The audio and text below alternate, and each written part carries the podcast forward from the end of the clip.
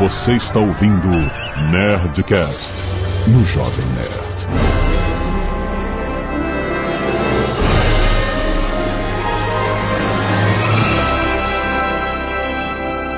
Landa, landa, landa, nerds! Aqui é Antônio do Jovem Nerd e eu já modelei um KCF-16 quadrado. Oi, eu sou o Fernando Royle e depois de Doutor Estranho eu posso dizer, Azagal, dobrar a cidade é difícil pra cacete. Aqui é Natália Freitas e Magical Moment é participar de um Nerdcast. Olha aí que bonito. Aqui é o Paul Paulino e efeito visual não é magia, é pura tecnologia. Aqui o Azagal não é não, Riley. Não, é moleza. o que? Cidade, clicar, dobrar, é isso? Exato. Eu já fiz curso de 3D lá em Copacabana, em em frente ao Miami. Muito bem, nerds! Estamos aqui para este Nerdcast fantástico da profissão Digital Artist. É mais bonito do que artista digital. profissão mago do cinema, olha aí. Mago dos efeitos visuais. Nós vamos falar sobre isso com essas pessoas que, olha só, Fernando Royle trabalha na Industrial Light and Magic. Ó, Caraca, pouca merda não. peguei Na- esse garoto no colo. Exatamente, nosso grande amigo. Natália trabalha na Disney Animation Studios. Toma essa. A gente conheceu ela que ela mandou um e-mail pra gente do último Nerdcast com o Medical Moment. Ela fez o Medical Moment pro motorista do Uber. Isso. Aí eu já tive aqui a ideia de começar a vender Magical Começar a vender Medical Moment. Porra, muito maneiro. E agora ela está aqui conosco. E o Paul que trabalha na Scanline VFX. Ó, Muito bom trabalhando também com Major Motion Pictures e efeitos visuais. E tu- Cara, vamos. Tá trabalhando com um grupo de heróis que não são Ó. da Marvel. Ah, muito bom. Eu imagino quais sejam, eu não faço ideia. The Exatamente. Tick, The Tick. The Tick. Vamos falar sobre essa profissão, como os caras chegaram lá e como é o dia a dia de um artista de efeitos visuais em Hollywood. Muito bom. Depois do e-mail. Canelada.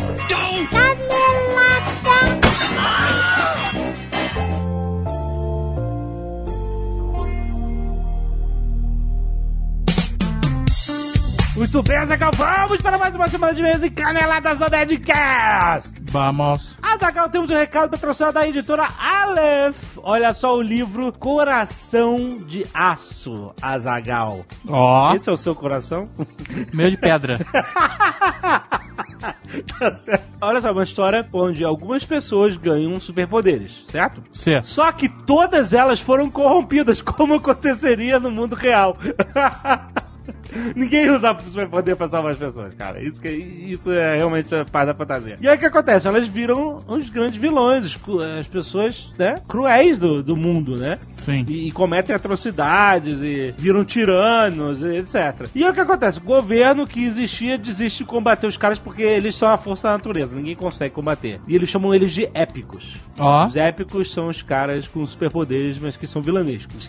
e aí o que acontece? Eles têm uma fraqueza. E um pequeno grupo secreto de pessoas comuns chamado Os Executores, eles se esforçam para descobrir essas fraquezas e ir matando um a um dos super vilões, entendeu? O livro ficou em primeiro lugar no New York Times, o que não é pouca coisa, rapaz. É A- muita a- coisa. muita coisa. E a Fox já comprou os direitos, então teremos aí em breve e, o, e a Scooby? Quero saber do Scooby. o Scooby, bom, vamos lá. Coração de Aço. Vamos ver a cotação do livro no Scooby. 4.7 estrelas Azagal. Ó, Boa, muito. muito bom. Porque isso é uma rede social, que a galera, os leitores é que definem. Então você já sabe. Tem aqui a classificação de 4.7 muito bom. Brandon Sanderson, que é o autor, é considerado hoje um dos maiores autores de fantasia vivos. E ele tem outros livros publicados no Brasil, como Mistborn e o Elantris. Então, Coração de Aço, um- praticamente uma distopia com super vilões, elogiada pelos autores do Nome do Vento, do Maze Runner. Clica aí no link do post pra você conhecer Coração de Aço, muito bom.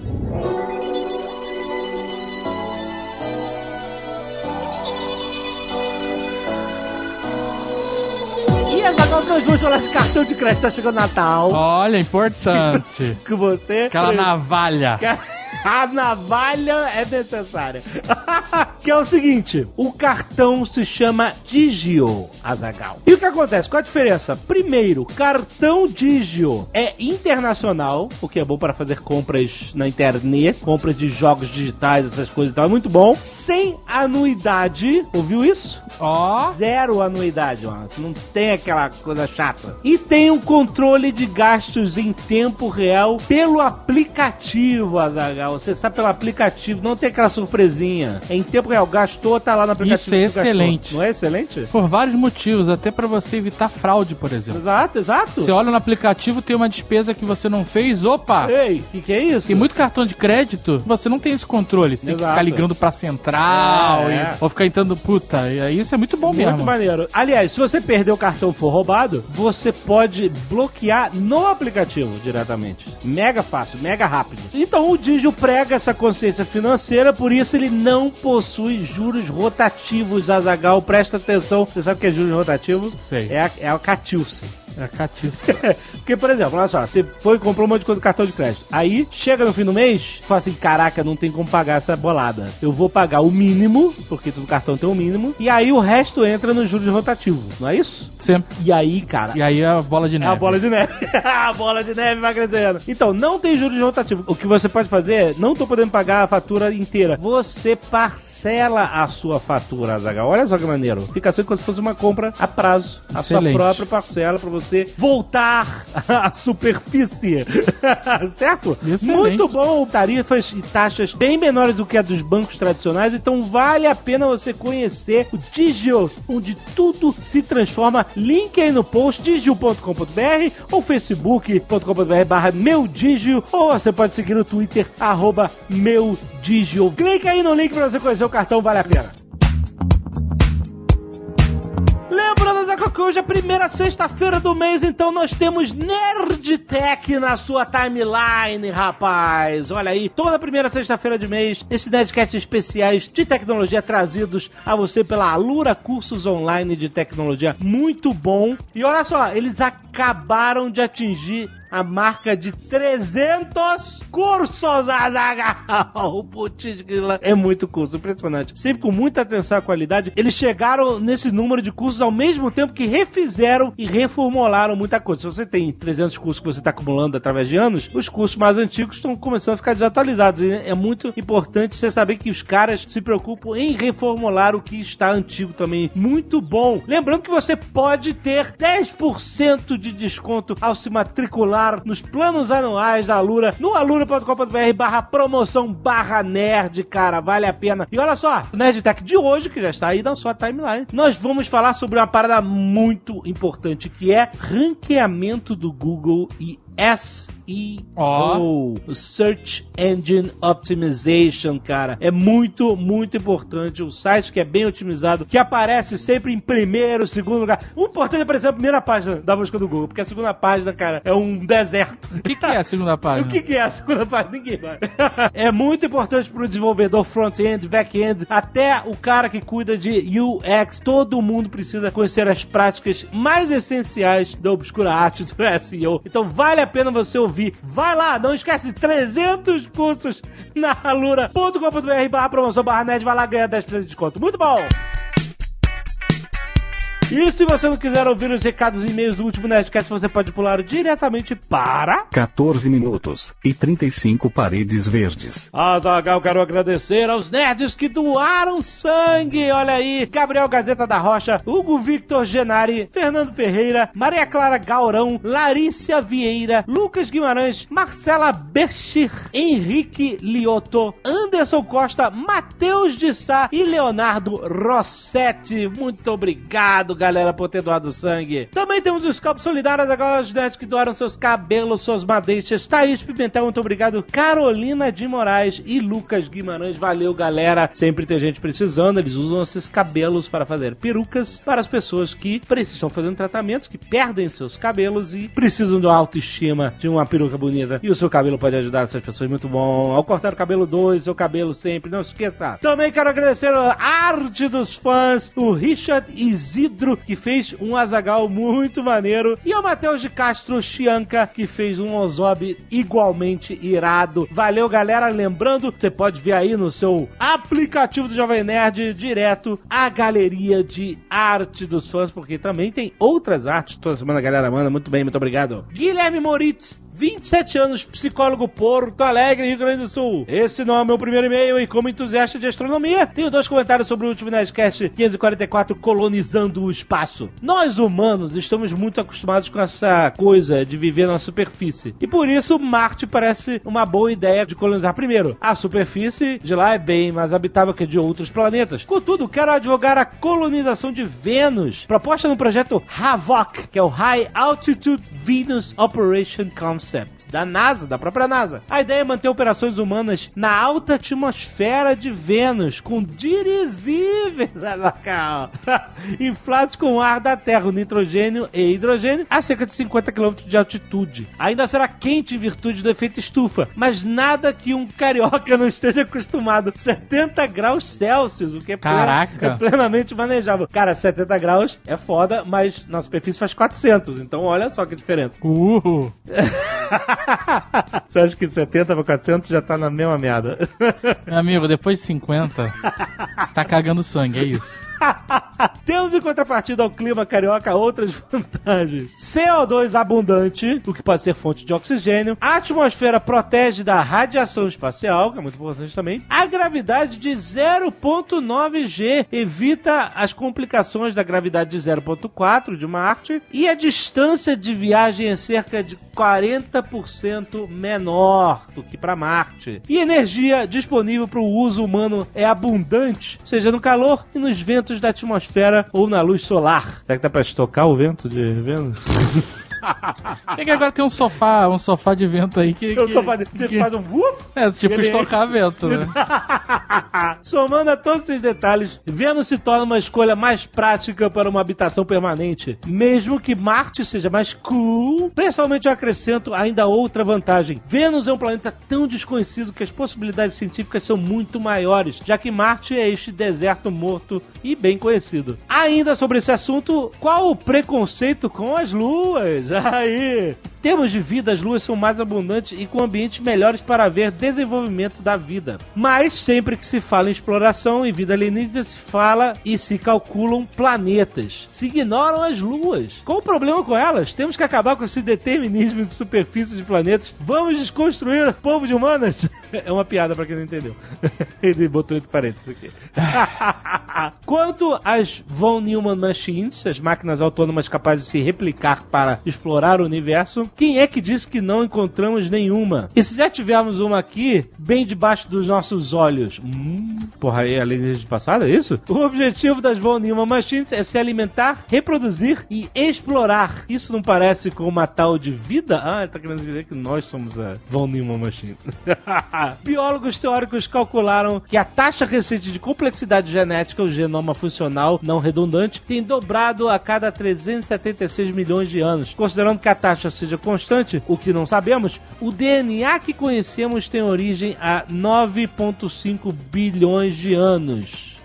Você está sugerindo que a vida veio. É, porque não existia Terra 9 bilhões de anos atrás. O dobro da idade do Sol, é isso aí. Em uma época que se acredita que permite a existência de ambientes com as mesmas características da Terra. Adiciona-se à receita a panspermia, que podemos teorizar que a vida, com as bases que conhecemos, pode ser uma só Von Neumann Machine feita bilhões de anos atrás por uma civilização alienígena. Ué, mas a vida, se existir uma civilização pra fazer a porra da Von Neumann Machine, então qual é a origem da, da porra da... Bom, que eu suponho tenha mandado o próprio DNA para o espaço, afinal, para que mandar máquinas malignas com inteligências que vão se rebelar e retornar para matar o Criador, se nós podemos mandar a nós mesmos a todos os cantos do espaço em forma de DNA e RNA. É mesmo que nós humanos deveríamos fazer no futuro, ao invés de mandar as macabras AI, mandar vida biológica baseada em DNA e RNA capaz de proliferar-se pelo universo. Ou isso já aconteceu. Olha aí, ao longo e-mail. Eu não prestei atenção, essa é a verdade. Desculpa, mas esse assunto ele é too much pra mim. Too much.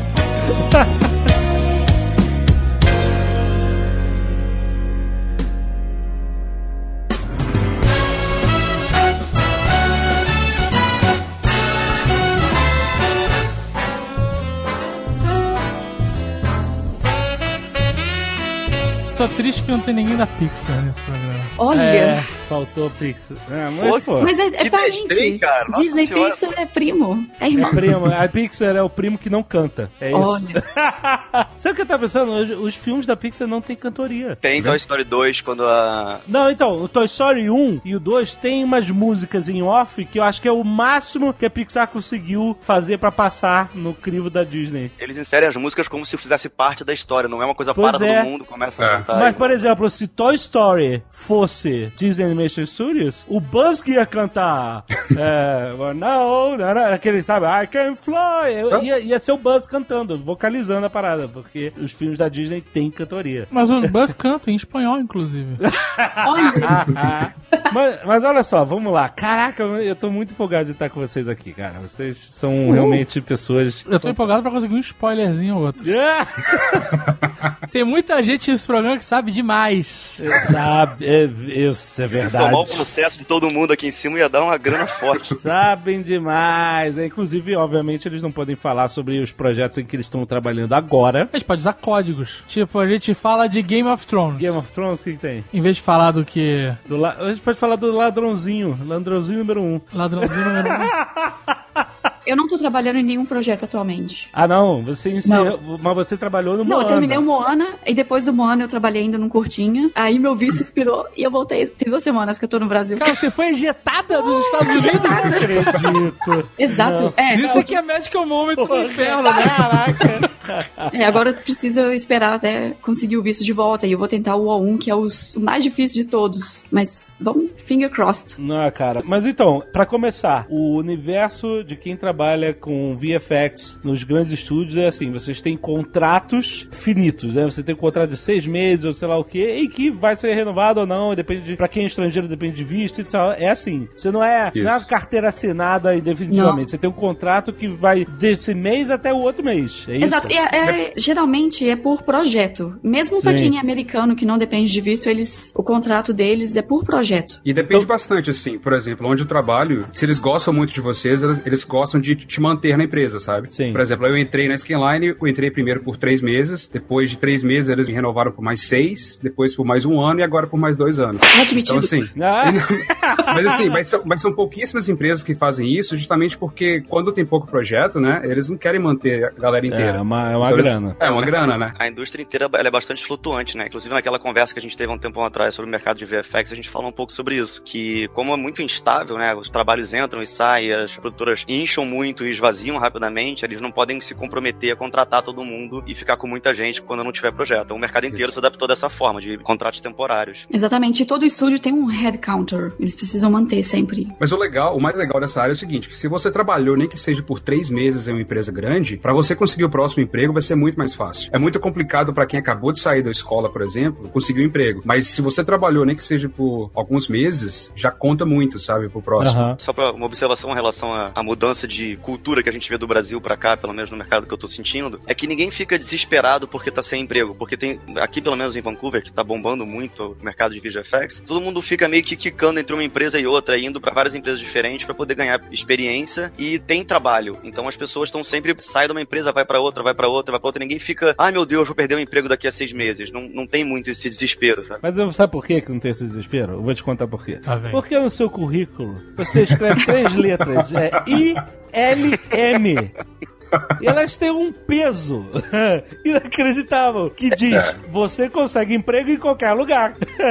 Eu não botei à prova ainda porque eu não saí da LM até agora. Quando eu sair, eu vou, eu vou descobrir isso se. Então, ah, caraca. Mas é verdade. É verdade, é verdade. Kiko Cara, doce. Ai, eu não, o cara trabalhou no Star Wars, do Doutor Estranho. Puta. É, pô. Mas eu já falei, humildão, pô. fala, qualquer momento que ele quiser sair da LM, por algum motivo, sei lá, ele consegue emprego em qualquer lugar do mundo, se ele quiser. É. Isso é normal também lá na Disney. Eu conheço várias pessoas que terminaram o Zootopia, daí trabalharam na Sony ou na DreamWorks por quatro meses e depois voltaram pro Moana. E quando eu terminei o Moana, olha o momento babaca. eu tive uma entrevista na Blizzard e eles queriam que eu participasse da equipe de Cinematic, só que por conta do visto, maldito visto, eu não consegui ir pra lá. Cara, mas que visto, cara. É, porque era um visto temporário.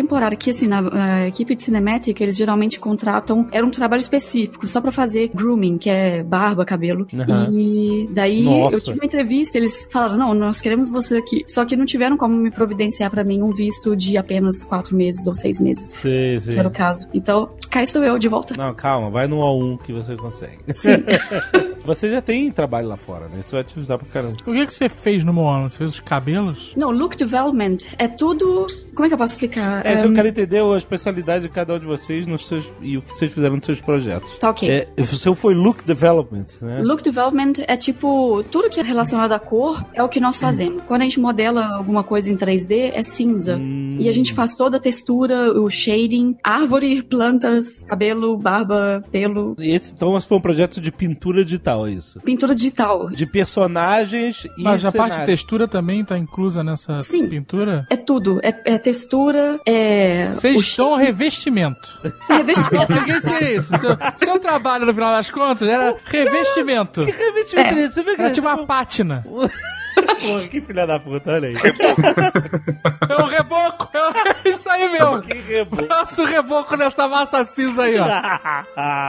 É, eu, não, eu não sei se seria uma maneira boa de explicar, Natália, corrija-me se eu estiver errado, mas assim, tudo que a gente faz é, é visual, né? Então, tudo que é, tem uma primeira impressão, você olha por cor, contraste e composição de imagem. Então, isso é mais ou menos a primeira impressão que a pessoa vai ter quando ela vê aquela cena. Então, você saber equilibrar as cores na, numa paleta correta, saber dar o tom de uma cena com a profundidade correta, com o mood, né? Com o humor que tem aquela cena, mudo, traduzir mudo pro amor é ótimo. Mostrar uma imagem com essa alma, dessa primeira impressão de cor que vai ter pro espectador, é o que seria mais ou menos o look development, pelo menos na parte de visual effects, Natália. Exatamente, é isso. Então, você fazia parte de um time, né? De look development. É, quantas pessoas tinham mais ou menos nesse time? Foram 18 pessoas, só que quando eu comecei na produção, eu acho que haviam somente 12 ou 10. E o que você entrega é a cor e textura final? Ou é algum pré e aí tem um cara que é o finalizador Não, de. é final. então final. todos os dias a gente tinha deles e eles iam davam notas, não, precisa- até ficar perfeito. É, pergunta, por exemplo, você tem o personagem lá do cara, né? Do The Rock. Maui. Que é mega tatuado. Quando chega o personagem pra você, ele chega um boneco cinza, O boneco é um cinza, exato. mas ele tem indicação, por exemplo, das tatuagens ou vocês. Tem. Ah, Tem o tá. departamento de Visual Development. E o pessoal, eles fazem todos os concepts que nós, o Look Development Artists, a gente tem que aplicar, assim, na... Mas o boneco cinza ele não vem com indicação da tatuagem. Isso você tem em outro arquivo, né? Não, ele, Aí vem, cê- ele é. vem com os concept arts do personagem Não, mas eu digo, finalizado. ela recebe um boneco cinza. É. Lá ela vai Ah, ter eu que pintar mas cabelo, tem botar. uma imagem Eu sei, caralho. Eu tô tentando explicar pro público leigo. Eu sei dessa porra toda. Tá Eu já visitei a Pixar. Visitei a Pixar, visita guiada na Pixar. Eu- tudo bem. Olha, Praticamente um sênior na Pixar. Porra! Eu comi lá, cara. Almocei no refeitório. Fui no prédio do Steve Jobs, pô. Tá brincando comigo. Carteirada do crachá, eu. Exato. Guardei o crachá, inclusive. Não podia, mas eu guardei. Não é pescaria, é tecnologia. Mas então foi de 12 a 18 pessoas que deram cor pro filme inteiro, é isso? exatamente, foram só 18. No total foram 18 artistas. Caraca, que fantástico. E, e o que caiu pra você? O que, que você coloriu Olha, e texturizou? É, tem um, um paninho que o pessoal da Polinésia lá, eles usavam que chama tapas. Tapas são tipo o mesmo tecido que eles usam pra roupa, pra cobrir e tal. Aham. E eu virei a Tapa Queen. Esse era o meu apelido no departamento, Tapa Queen. É mesmo. Porque eu fazia, é, eu fazia é, tudo que foi relacionado a esse material, eu fiz. Então o filme. Pode dar um spoiler aqui? Vocês não assistiram ainda? Pode. Pode. Tá, Vai o todo filme mundo dar ainda- spoiler hoje, já vou dizer logo. É o, é o pedágio pra participar do programa. O prologue do filme, ele, a introdução é feito com tapas, então eles jogaram na minha mão. Tipo, a primeira cena. Eu não! Que Caraca. responsabilidade. Mas antes dessa cena, eles me deram o Maui Song, a música do, do The Rock. É, eu sou You're Welcome. é. You're welcome. Então, aí tem uma parte que é todo como se fosse um teatro de papel, que é ele, o Maui, o 3D, no 2D, que é esse fundo todo, mais como se fosse um pano. Daí me deram toda essa sequência, eu trabalhei nela dois meses e já tava cansada de trabalhar nisso. Daí, quando finalmente eles aprovaram todas as cenas e acabou, meus supervisores chegaram pra mim, Natália, parabéns, você fez um ótimo trabalho e agora que você tem o know-how, você pode fazer o prologue. Olha Nossa. só. Então, é, foi muito massa. Que maneiro, que maneiro. Distribuiu tapas pra todo mundo. Foi tapa na cara da sociedade aí. Então, mas deixa eu te perguntar, por exemplo, as tatuagens dele na cena aqui, elas têm animações, né? Exato. Elas se mexem e tal. Essa animação, porque isso, isso tá misturando dois setores, né? Um que é o de cor e textura, o outro que é de animação. Vocês fazem animação também nesse setor ou não? Olha só, esse foi exatamente a minha função nessa música do Maui em específico. Ah, eu trabalhei maneiro. junto com o Eric Goldberg, que é assim, top animator. Aham. É, ele já tá há anos na Disney. Me colocaram pra trabalhar junto com ele. Ele fez toda a animação e eu tive que trazer a animação dele, aplicar a animação 2D dele na textura. Foi um desafio imenso, mas eu consegui. É, e o cara. pessoal que fez a animação no, na tatuagem do Maui, eles me deram várias dicas de como eu iria conseguir colocar a animação na textura. Aí deixa eu te perguntar, por exemplo, quando você vai fazer a textura de pele, Uhum. ou qualquer. te- Bom, no caso a pele, que é um, é um órgão humano, é uma coisa muito orgânica. Porque a textura, ela se mexe, né? Porque quando o corpo se mexe, ela estica. Ela, né? ela não é só uma textura de pedra que é uma parada imóvel, né? É um negócio vivo. Como é que funciona isso? Como é que é tudo pintado? Vocês usam fotos em 8K de pele verdadeira pra criar patterns de Vocês têm textura? pele verdadeira no estúdio? Nossa, tem um banco de dados, né, de texturas, mas também, por exemplo, antes de ir pra Disney, eu adorava tirar as minhas fotos, as minhas próprias texturas. E teve até um filminho que eu participei que eu tirei uma foto da minha coxa e é a pele da personagem é a minha coxa. Sério? Caraca, que fantástico. Pele do personagem de Moana? é isso? Não, não, não, não, não, não. Eu não fiz nenhum personagem da Disney, mas assim, Ah, tá. que quando eu cheguei, geralmente a primeira coisa que eles fazem são os personagens. O que eu- a minha função foi mais fazer o background, assim, Sim, tipo, sim. elementos que foram usados no filme, tochas, cestas e etc. Eu tava. eu- foi um, antes de ir pra Disney. Teve um filminho que viralizou que eu fiz um- o- os personagens também. E como eu não tinha uma boa qualidade, uma foto de boa qualidade de pele, eu tirei uma foto da minha coxa e usei. Mas qual é o filme que viralizou, caramba?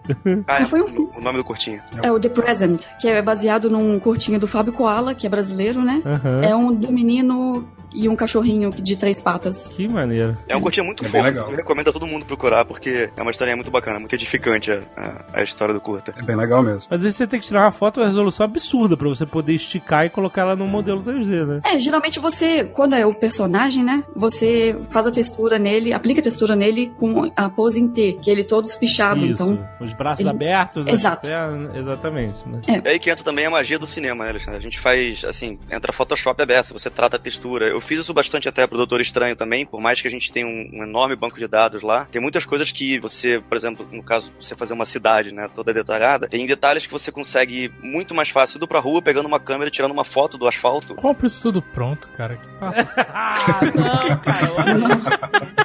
Ele. ele tá, tá que pariu. Mas aí ele, vai ser autêntico quando ele fizer É. isso, entendeu?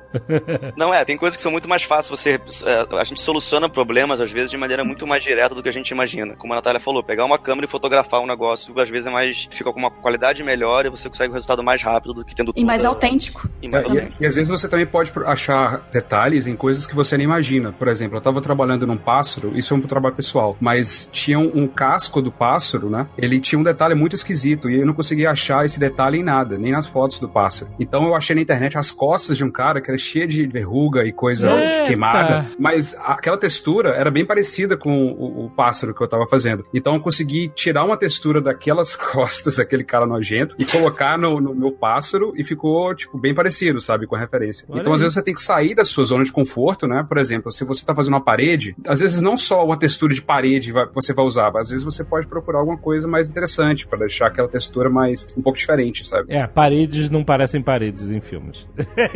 A, a realidade é que a, a computação gráfica em si, ela por padrão, no caso, é, fugindo um pouco da parte cartoon que a Natália estava falando, mas parte de efeitos visuais para realistas, né? A realidade, ela é muito imperfeita, né? E, e a computação gráfica, ela acaba sendo muito perfeita demais. Mas então, isso às vezes gera uma estranheza, né? o fato de ser perfeito demais. É, ou não? É justamente por isso que a gente tem que trazer a imperfeição pra cena pra ela poder ficar de verdade. Com certeza, no computador você manda fazer a parede e ela fica maravilhosa.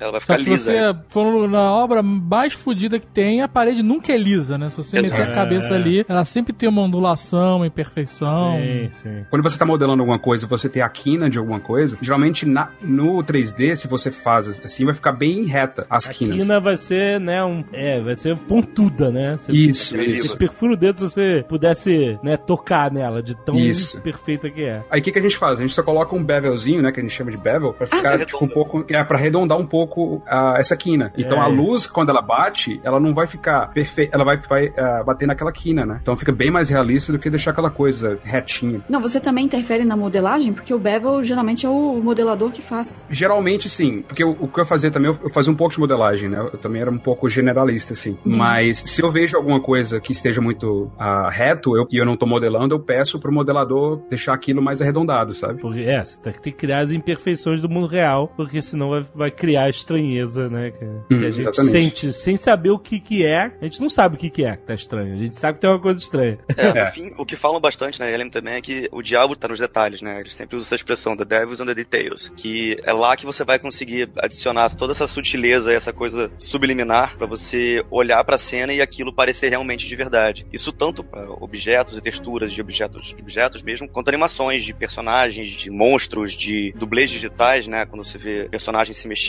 falando, etc. Tem, o ser humano tá acostumado a ver um tipo de coisa que se aquilo foge muito da realidade dele, causa estranheza. E essa sutileza e esse nível de detalhes que a gente tenta sempre atingir. né? É porque normalmente os cenários, carros, né? é, coisas que não têm vida, elas são mais fáceis de enganar, né? É, E muitas vezes a gente tá sendo enganado e nem faz ideia. não faz ideia, exatamente. É. Agora, a, a pessoa, assim, o- o- um ser vivo, uma pessoa, um animal que seja, ali que tá o detalhe. Isso, Às vezes, muitas vezes no olhar, né? No, às vezes você não consegue nem identificar. Você fala, nossa, tá perfeito, mas tem alguma coisa estranha. É que nos objetos parados você tem uma camada de dificuldade, que é o nível de detalhe. Quando você bota aquilo pra se mexer, é um ser vivo, você tem uma segunda camada que é a, a- a movimentação daquilo, né? O jeito que os olhos se mexem, o jeito que a expressão do rosto muda. É, Tem umas paradas que são já muito perfeitas, né, cara? Tipo Caesar. É, Isso. É, É. inacreditável aquilo ali, cara. é, mas você sabe, né? Você sabe que isso é Você sabe que o macaco não fala, é isso? É. Não, mas é, Não. realmente existe uma expressão pra isso que eles chamam de Uncanny Valley, que é o vale, né? Que é o inatingível. Quanto mais você aumenta a qualidade, a tecnologia e o fotorrealismo de um personagem, quanto mais ele se aproxima de um ser humano, mais difícil é ele ficar realmente é, crível, né? Você olhar É. pra aquilo que ah, é um ser humano se mexendo. É, às vezes é mais fácil você acreditar mais na Mas, cara, olha só, do- por exemplo, no Avatar, você Ah. tem lá os navios. É.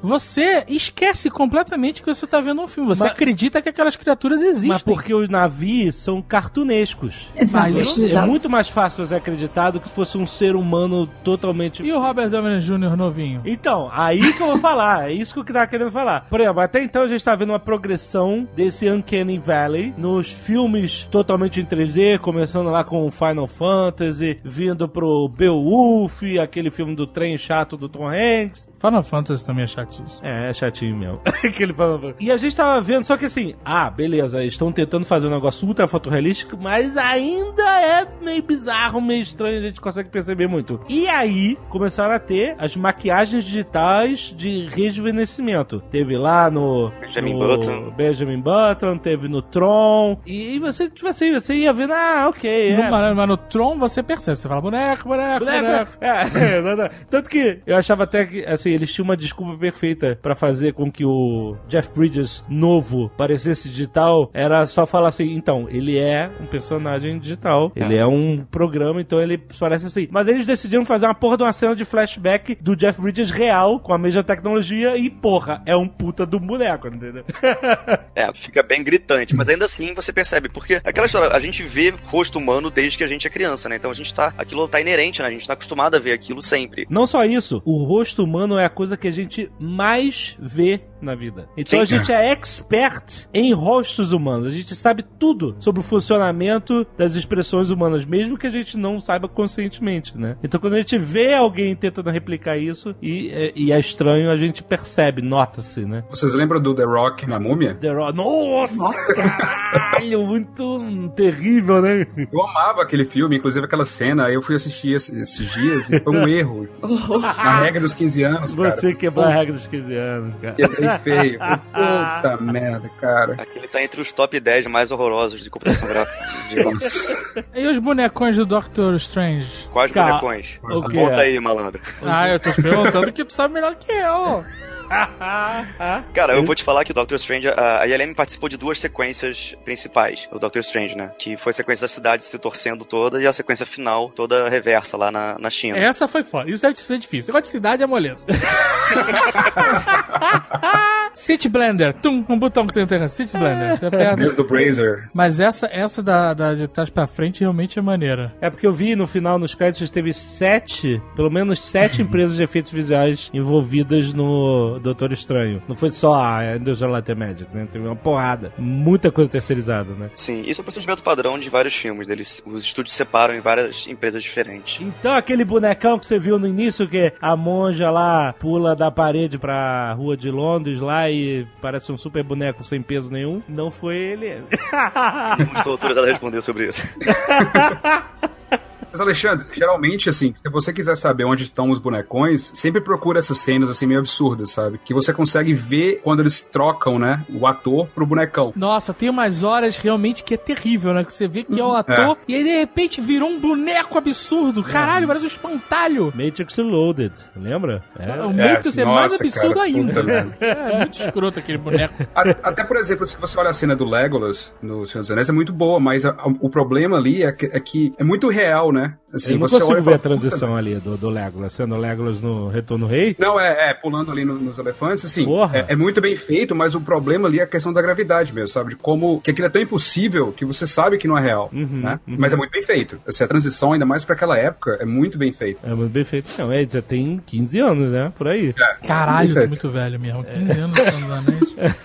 Aí a gente tem dois rejuvenescimentos inacreditáveis, que foram do foram do Michael Douglas no, no, no início do Homem-Formiga, depois do Robert Downey Jr. no Capitão América 3. Cara, O do Robert não é impressionante. Parecia que ele ia ser preso naquele, nessa cidade que ele foi preso, né? Terminar a cena, ele bota o macacão laranja e se vai algemar. cara, e- e quando eu Cheira vi, uma eu falei... de cocaína. Eu não sei... Caralho. pra ser mais perfeito, né? Tinha que estar com o nariz meio... Ai, nariz.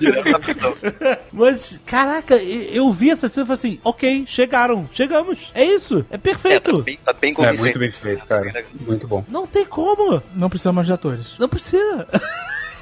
É muito perfeito, cara. Puta que É pariu. impressionante mesmo. Esses dias me perguntaram sobre essa. qual a ideia que eu tinha em relação a essa coisa de atores virtuais e tal, atores em 3D. Se isso ia realmente substituir totalmente os atores e tal. Eu, eu posso estar errado, mas eu tenho a impressão que isso é uma ferramenta muito boa pra você fazer esse tipo de artifício, né? Botar atores jovens novamente, ou fazer Sim. alguma cena específica, mas eu acho que é mais ou menos que nem o medo da fotografia da, da, coi- da coisa morrer porque a televisão foi inventada, a fotografia é, é, substituiu Ah, a tecnologia. claro. Ah, substituir o isso ator não vai, né? mesmo porque você precisa. Muita, muitas vezes o, o artista digital ele precisa, principalmente quando tem um ser humano, um animal que seja, ele precisa da interpretação, né? Da sensibilidade do ator, né? Sim. Sim, é Talvez a gente consiga substituir atores merda. Exato. Isso que é sacanagem, porque tem filme que se, nossa, esse cara tá terrível. Aí você bota um softwarezinho mais ou menos, que, né, tipo assim, você renderiza as emoções, sei lá, do De Niro, do Patino, aí você salva. Do Cigano Igor. É. Ó, Às vezes você vai acabar com aquela, aquela rasteira de atores, aquela ator da malhação, do Bados no baile, essa galera, você não vai precisar mais. Você compra só a imagem do cara. Eu gostei de você, quanto você quer pela sua imagem? é, aí você bota Aí você escaneia o foda. cara e joga ele na série, mas ele pode ficar em casa, foda-se. É, exatamente. Excelente. Não precisa de faniquito, o cara tendo overdose na porra do trailer, no estacionamento, não precisa de nada disso. Bota a galera de VFX pra trabalhar mais aí, baratinho. Exato, É, cara. Bota um baratinho. monte de Diano fazendo isso.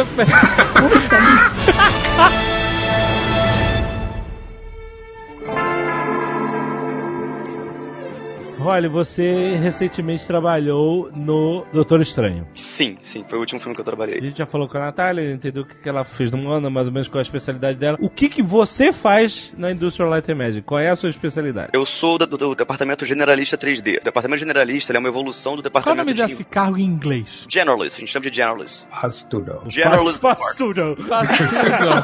faz tudo. Você é o faz tudo. Eu faço tudo. Eu faço tudo. Dobra a cidade. É o que tem que fazer, a gente resolve. Cara, isso aí é até meio é, snob, mas assim, um dos caras do departamento falou isso uma vez. Falou, cara, se a LM fosse um exército, o departamento generalista seria um SEALs. Seriam os, sim, os caras que Olha resolvem aí, qualquer problema. Navy Seal da Ilem.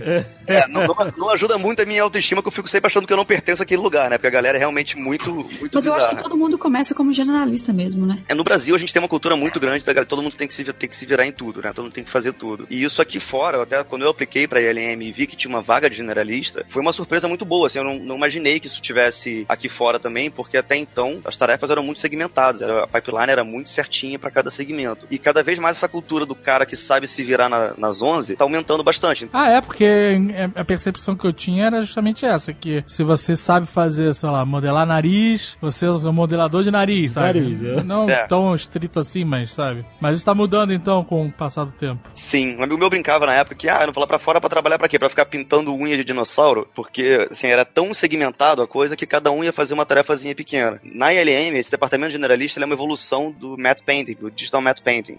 Que é o responsável por fazer os environments, os, os ambientes. Então tudo que não é personagem em primeiro plano ou efeito, né, fogo, coisas se quebrando, etc, é a função do departamento generalista. Então a gente tem que passar por todas as etapas, desde você fazer a composição de cena, muitas vezes, né, no caso do Tomorrowland, a gente tinha que fazer a composição da cena, você tinha só o personagem em primeiro plano e a gente tinha que fazer o design de como aquela cidade ia se apresentar no fundo, aquela cidade futurista e tal. Então a gente é responsável por isso, a gente tinha que modelar os elementos, os prédios, todos os elementos 3D que tem na cena, texturizar, iluminar, se precisar fazer alguma animação de simulação de, de água, de uma bandeira se mexendo, uma árvore se mexendo, etc. E até fazer um, um começo da composição da cena para poder passar pro compositor depois. Então a gente realmente tem que fazer, tem que saber do processo inteiro para poder resolver a cena inteira. Mas rapidão, você falou, passar pro compositor depois. Esse cara é o que vai juntar os elementos todos de animação, efeitos, é, environments é, e vai finalizar a cena. Isso, é o compositor ele vai pegar a cena que foi filmada, que no caso está com aquela tela verde no fundo, por exemplo, ele vai estar recortado desse fundo, ele vai juntar com os efeitos de fumaça, vai juntar com os efeitos do prédio se quebrando, vai juntar com o nosso render 3D e vai juntar com algum outro personagem 3D que tenha na cena, por exemplo. Ele vai juntar isso tudo, vai fazer isso tudo não só é, visualmente ficar bonito, como ele vai integrar tudo, né? E tudo parecer que tá na mesma cena. E aí, e ele que entrega a cena final. Ele que entrega a cena final. O trabalho do compositor ele tem que ser bem versátil também. Tipo, eu até tomei um susto com coisas que eu não, nem, nem imaginava que eram feitas, assim. Tipo, teve uma cena de um filme que eu trabalhei agora que a atriz tá com as mãos juntas rezando, assim, e de repente é, Ah, é, filho da puta, você tá dando spoiler. Você vai dar spoiler. é uma cena um pouco importante, na verdade. Mas tem um monte de gente rezando. E aí. Caraca, isso é um spoiler, cara. Isso é um Você spoiler. falou, um filme que eu trabalhei recentemente É. e uma atriz. É, você, olha, você. rezando. Quer que eu quebre o encanto agora do negócio? É um filme do Martin Scorsese. Ah. Que não era, não era Doutor Estranho. Olha aí. E a menininha do nada ela olha pra câmera. Ela olha pra câmera e volta de novo. Só o take ficou muito bom, mas a atriz, a- a- uma das é, stand-ins lá, como é que. É, ela não é nem atriz, ela tava só. É esse filme novo, Silence, é isso o nome do filme? Silence? Silence, é. É. Ela olha pra câmera e volta a olhar pro negócio. Então todo mundo olhando assim, puta, nossa, ela olhou pra câmera e tal. Aí o Comper vai lá, pega a cena, e de repente você vê a cena de novo, a menininha não está mais olhando pra câmera. Arranca os olhos dela digitalmente. tipo, como é que o cara faz, assim? É, é muito impressionante o que os compostos conseguem fazer. Cara, isso é moleza, gente. Pô, Caralho. É uma valorização. Pegou- Faz que nem cara de, de, de circuito fechado. Grava um pedacinho da garota e fica repetindo em loop. Da- da- da- da- a cabeça dela fazendo uns flickers. tá em loop de 3 segundos. Até Cara, mas- Exato. Mas é impressionante, assim, eu vejo lá na Scanline também, às vezes você vê uma cena que tá com a luz feita, né, os objetos 3Ds e, e e as coisas gravadas, aí você olha assim e fala, puta merda, cara, isso tá muito ruim. Aí depois você vê o passo do compositor, né, que faz em cima, que eles colocam, colocam todos os efeitos juntos e fica maravilhoso, assim, a cena final. Você fala, puta merda. A até Fácil brinca- achar isso. Se você digitar no Vimeo ou no YouTube Compositing Demo Reel, você vai ver vários exemplos. Tem, Olha, tem maneiro. uma galera excelente. É, Eu já vi um desse de seriados, né? Uhum. Séries tipo, sei lá, Uhum. 24 Game of horas, é aquele. Os caras filmam tudo em. aquele- Agora aqueles outros que, sei lá, como é que é o nome? Eu não vejo mais sério, não lembro de nada. Cara, inclusive foi, foi, legal você mencionar isso, Dave, porque a gente antigamente a gente tinha uma percepção de que cinema era alta qualidade e televisão era efeito de vagabundos, né? Hoje em Isso. dia você, você tem muita coisa tipo Game of Thrones, é um excelente exemplo pra isso, de efeitos de qualidade de cinema sendo feitos pra televisão. E Game of Thrones até nem é o melhor exemplo, porque ele vem evoluindo, na verdade, né? É, nas primeiras temporadas era bem esquisito e agora já tá bem maneiro. Inclusive, a Batalha dos Bastardos foi um negócio Foi inacreditável. Mas esse Demon Reel que rola no Facebook, que você procura, você acha? Rola em todo que é lugar? Lugar. É impressionante, cara. Você tem cenas assim dos caras sentados na escada lá do Capitólio em Washington. Aí quando o cara passa, o, né, tira a cena assim, bota a cena real, É tudo os caras estão sentados na escada verde. É, sinistro. E Exatamente. você, cara, você nunca diria que aquela cena era fake nesse sentido, né? Que eles não é estariam no local. Isso, isso é uma parada enlouquecedora, cara. Parece aquele filme Running Man, lembra do, do filme do Schwarzenegger? Uhum. Que no final eles renderizam a, a luta final e ele morre em vez de derrotar o cara. É, é- é praticamente moldar a realidade, cara. Porque os caras não precisam mais estar no lugar, muda céu. Eu lembro que eu tava conversando uma vez com o Marcelo Souza e ele falou que trabalhou naquele filme do. Ai, qual é o nome do cara que fez o, Chico Xavier. Chico Xavier, fez esse. o movimento com a mãozinha escrevendo no ar. É a única maneira de. O Rolly conseguiu, o Rolly captou. É que eu sou médium. Exato. E ele falou que as cenas que eram filmadas já era uma cidade moderna, que tinha poste, fio, Yeah. uma porrada de Eles coisa, que parte tudo. do trabalho dele foi ficar tirando essa merda toda, acertando o céu. Eu trabalhei num filme do Brasil que chama O Segredo dos Diamantes, do Elvésio Raton até. Na época eu trabalhava com After Effects ainda. Eu trabalhava um pouco com composição. E uma das cenas eu tive que sujar um telhado, porque eles filmaram uma, cidade histórica e um dos telhados estava limpo, que alguém renovou o telhado. Ai, Aí o Elvésio falou assim: eu preciso sujar aquele telhado. E na época a gente não tinha nem o Nuke, né? Que é o programa mais avançado que a gente usa aqui pra composição. E eu era moleque ainda, não sabia usar direito o After Effects. E cara, eu apanhei muito pra fazer o tracking, né? Que, igual o Gaveta tava falando no outro Nossa, podcast. Eu tive que fazer na mão mesmo, com pontinho. E eu não tinha ouvido o podcast ainda. Ai, caraca, que Aí, cara, eu tive que sujar. No, cara, foi. o- frame por frame. Aí depois ele voltou, ele viu que gostou do que eu tinha feito e falou: Ah, tem mais outro ali, faz ali também. Puta que É, pariu. se puta fudeu. merda. cara. Mas eu consegui. Agora suja aquele garoto ali, tá muito Ah, lindo. apaga ele agora. É, Apaga de o lá. garoto. Não, ficou ruim essa sujeira, tira o garoto. Tá, garoto. Cara, não sei se eu posso contar essa história agora, mas é, nessa época que eu tava fazendo o filme com o Verso Raton, eu, eu lembro que quando eu conheci, eu cheguei pro Verso. é, O Verso Raton foi o cara que dirigiu o Menino Maluquinho. Não sei se você lembra desse Aham, filme aham. antigo. Aí eu cheguei pra ele, cara, eu falei assim: primeira vez que eu vi um diretor na minha vida, eu falei assim: eu Verso Raton, eu sou seu fã, cara. Sou fãzão do seu trabalho. Inclusive o Menino Maluquinho marcou minha infância. Eu acho que quando eu chegar em casa eu vou baixar o filme e assistir de novo. aí ele. Excelente. Aí ele, ele virou e falou assim: Você vai comprar o filme, certo? Aí eu, é claro, não, vou comprar sim. E o meu chefe, cara, olhou pra mim e falou assim: Cara, que isso, velho? Puta que pariu. Excelente. Coisas pra você não dizer um diretor. É isso que paga o seu salário, rapaz. Viu? Fica a dica, sempre tem conserto. O cara faz uma cagada dessa no Brasil, não consegue sair pra fora depois pra trabalhar. Não é pescaria, é tecnologia. Mas olha só, o em que você trabalhou no Doutor Estranho, exatamente. Quero saber. Quero identificar e falar assim, esse é o Rolly. Eu trabalhei em três cenas principais. Uma delas, eu só modelei assets, ou seja, prédios, pra colocar que é uma cena logo que começa a correria. Quando o Cassilius começa a correr atrás dos dois e a cidade começa a desmontar, Ah, na cena que a cidade começa a torcer pra um lado, que o Cassilius estica a mão e dobra. e você modelou os prédios que dobram. O prédio que abre que nem uma casca de banana. Aham. Tem uma cena que não tá no filme, tá no trailer, essa cena que os três bandidos lá pulam de dentro do prédio e caem em primeiro plano. E Uhum. aí eu modelei os prédios que estão em primeiro plano. Peraí, peraí. Co- Você teve um trabalho filha da puta e o cara falou, sabe essa cena aí? Vamos botar no trailer. Opa! E Quão puto você fica com isso? Na verdade, essa cena, eu- ela, ela era pra ser trema. Eu já sabia que ela não ia entrar no filme quando eu tava terminando ela pro trailer, porque na edição final já tinham tirado. Mas, cara, essa cena em si nem, nem é o pior do- das frustrações. Você, eu trabalhei durante dois meses, toda aquela jogada de perspectiva forçada e aqueles planos de Escher, de plano infinito e etc, que tem na- Aham. nessa sequência, tinha uma sequência inteira de uns seis shots, mais ou menos, que eu tive que ficar solucionando como fazer aquilo funcionar em 3D. E eu fiquei, você fica indo e voltando com o supervisor de efeitos da ILM pra poder fazer aquela cena funcionar, ele apresentando pro estúdio, indo e voltando, indo e voltando, você fica solucionando aquilo meses a fio e depois de oito semanas os caras viram e falam, não, a gente tirou essa cena inteira do filme. Caralho. Aí o, o supervisor vem e fala, cara, desculpa, sinto muito e tal. Mas aí você larga a cena no- sem terminar, né? Você larga. Sim, você larga, fala, beleza, vamos fazer outra coisa que tem outra cena pra fazer. Você respira fundo, fala, bom, paciência, é, é- foi uma, é uma decisão acima de mim, do editor que tá tirando o negócio, dá uma frustração bem forte, mas assim, não tem muito o que fazer. Mas não rola chegar e falar assim, ô editor, vamos tomar uma cerveja ali, conversar. O prédio, tá tão A edição, a decisão... trabalhar, tô há dois meses trabalhando nessa merda. Por que, que são 10 segundos aí pra você? Não pode se apegar muito ao negócio, não. Tem que, a gente faz o maior capricho do mundo, mas assim, tá sujeito a isso no fim das Ah, contas. aí eu pergunto, porque vocês, no final das contas, por mais que tenham um trabalho muito técnico, Uhum. mexer em computador, são artistas. E o Sim. artista é um bicho complicado.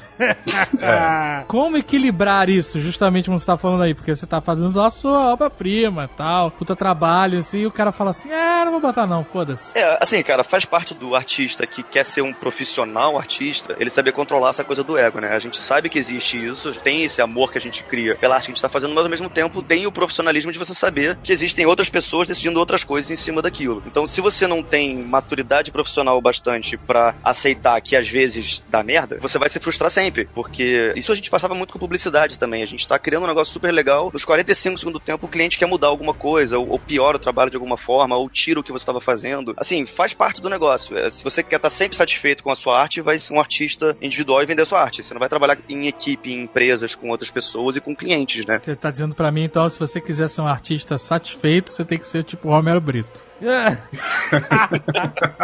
Não, você tem que saber entregar. Esse que é o Eu sei, eu tô negócio. O Yabu que fala isso, né? O artista entrega, né? Artista verdadeiro, ele entrega, né? Exatamente. E eu acho também que você tem que saber separar as coisas e também continuar fazendo seus projetos pessoais, sabe? Eu acho que quando você faz seus projetos pessoais, você pode colocar toda essa coisa do artista, né? De finalizar alguma coisa, passar o tempo que você quiser, que foda-se, né? Prazo é seu. E eu também passei por uma coisa recentemente no Guardiões da Galáxia, que eu fiz um. Eita! Olha aí. Eu, pode falar- eu posso falar o nome dos filmes, na verdade. Mas eu fiz uma coisinha lá pro filme, que eu não posso falar o que, mas uma coisa que era muito importante. Pera, mas é pro novo filme, então? Pro novo filme, pro 2. Dois? Né? Guardiões 2. Então eu fiz uma coisa bem importante na cena. E, cara, foi a primeira vez que eu tive que esculpir essa coisa. Eu tive que pesquisar muito. Eu fiz o design inicial da coisa. Caralho, o que que é? Agora eu tô curioso. É uma boneca das emoções, não? Mas, cara, fiz o design, aí eu- o meu supervisor aprovou, adorou, fez, aí fiz, demorei tipo uns três semanas, assim, trabalhando quase tipo, 13 horas por dia. E, cara, tava sofrendo, chegava em casa, só pensava nisso, voltava. Ele mandou pra, pro James Gunn, aí o James Gunn aprovou, tipo, falou que adorou, amou e tal. Eu fiquei, pô, cara, o James Gunn viu alguma coisa que eu fiz, sabe? Já tava dançando lá no estúdio.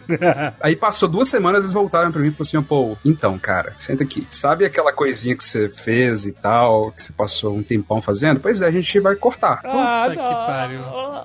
E, cara, tipo, o Guardiões da Galáxia é um dos filmes que eu mais amo da Marvel, sabe? O primeiro, assim, foi, tipo, sou apaixonado. Então, era muito importante pra mim. Mas, ao mesmo tempo, eu falei, cara, eu aprendi muito nesse processo, sabe? É. então, eu tirei o aprendizado. É, escorrei no- muitas lágrimas. Eu falei, puta que pariu. Engraçado que todo mundo do estúdio sabia o quanto que eu trabalhei naquilo, veio falar assim, poxa, cara, não fica assim não, sabe? Tipo, ficou legal Mas aí e você tal, fez o sabe? que? Você falou, tudo bem, tá tudo certo, deixa eu ver o que eu tenho pra fazer agora aqui. Ou você falou só um minuto, entrou no banheiro e começou, motherfucker! Cara, não, Chutar lata de um pouco lixo. no banheiro, com, tipo, no cantinho, com as mãos, na, né? no Posição fetal, né? Foi um cubículo de posição meu fetal. cubículo. Não é pescaria, é tecnologia. A cena que o Doutor Estranho pula e, assim, o- tem uma quadra, uma esquina embaixo dele que abre e ele cai por dentro de um carro do metrô. E no final ele cai numa outra esquina que tem a cidade inteira se desmontando ao fundo. Essa cena foi a cena que eu fiz de cabo a rabo. Fiz ela inteira, tudo que é cenário, tudo que não é o Doutor Estranho ali. É, que, é, Caralho, é muito complexo. que ele cai, inclusive, na, na posição, aquele Super Hero Landing, que ele cai por cima pra baixo, assim. Isso. Aquela cena inteira, tudo que não é Doutor Estranho, ali é 3D. Aquela cena toda é minha. Que isso? Quanto tempo você trabalhou nessa cena? Essa foi um mês e meio, mais ou menos. Tá esmolado Nossa, já. Olha aí. Tá besta, é um mês e meio, essa eu fiz ali. Fiz semana. almoço todo dia fazer um pouquinho. Não, essa, essa foi bem. uma pequena sequência. Sabe, aí- mais cabelo, mas, né, Roy? Mas deixa eu te perguntar, você trabalha com. O Roy tá perdendo sobrancelha, que já não tem cabelo perder. Exato.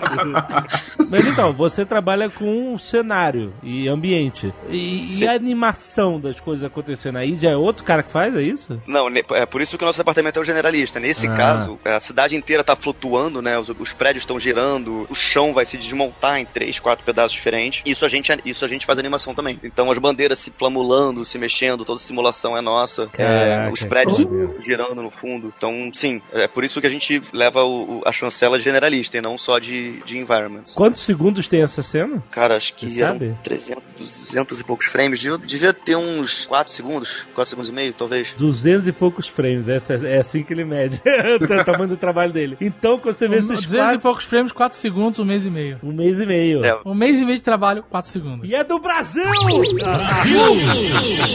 Cara, e a gente foi no cinema pra assistir junto. A gente tava eu e o Fernando. E na hora dessa cena começou a bater a mão na gente assim, falou assim, pô, pô, pô, pô. Aí, na verdade, não era essa cena, era outra. Aí ele falou, peraí, peraí, peraí. Mas na hora da cena dele, na hora da cena dele, cara, tipo, você via, assim, o, sabe, o olho brilhando, assim. Por mais que ele já trabalhou em outros Oh. também, é impressionante você tá lá, sabe, assistir alguma coisa que você fez, assim. É, muito Então, é- foda. é, é bem gratificante, assim, assim eu, eu vi, eu vi nele, assim, sabe, é, é muito foda essa, essa sensação. Eu, eu vou te falar que é, é- é estranho também, porque assim, às vezes dá um cagaço de tá, a tua cena tá ruim. Aham. Se você olhar todo o filme tá ótimo, você olha pra tu e a tua tá ruim, sabe?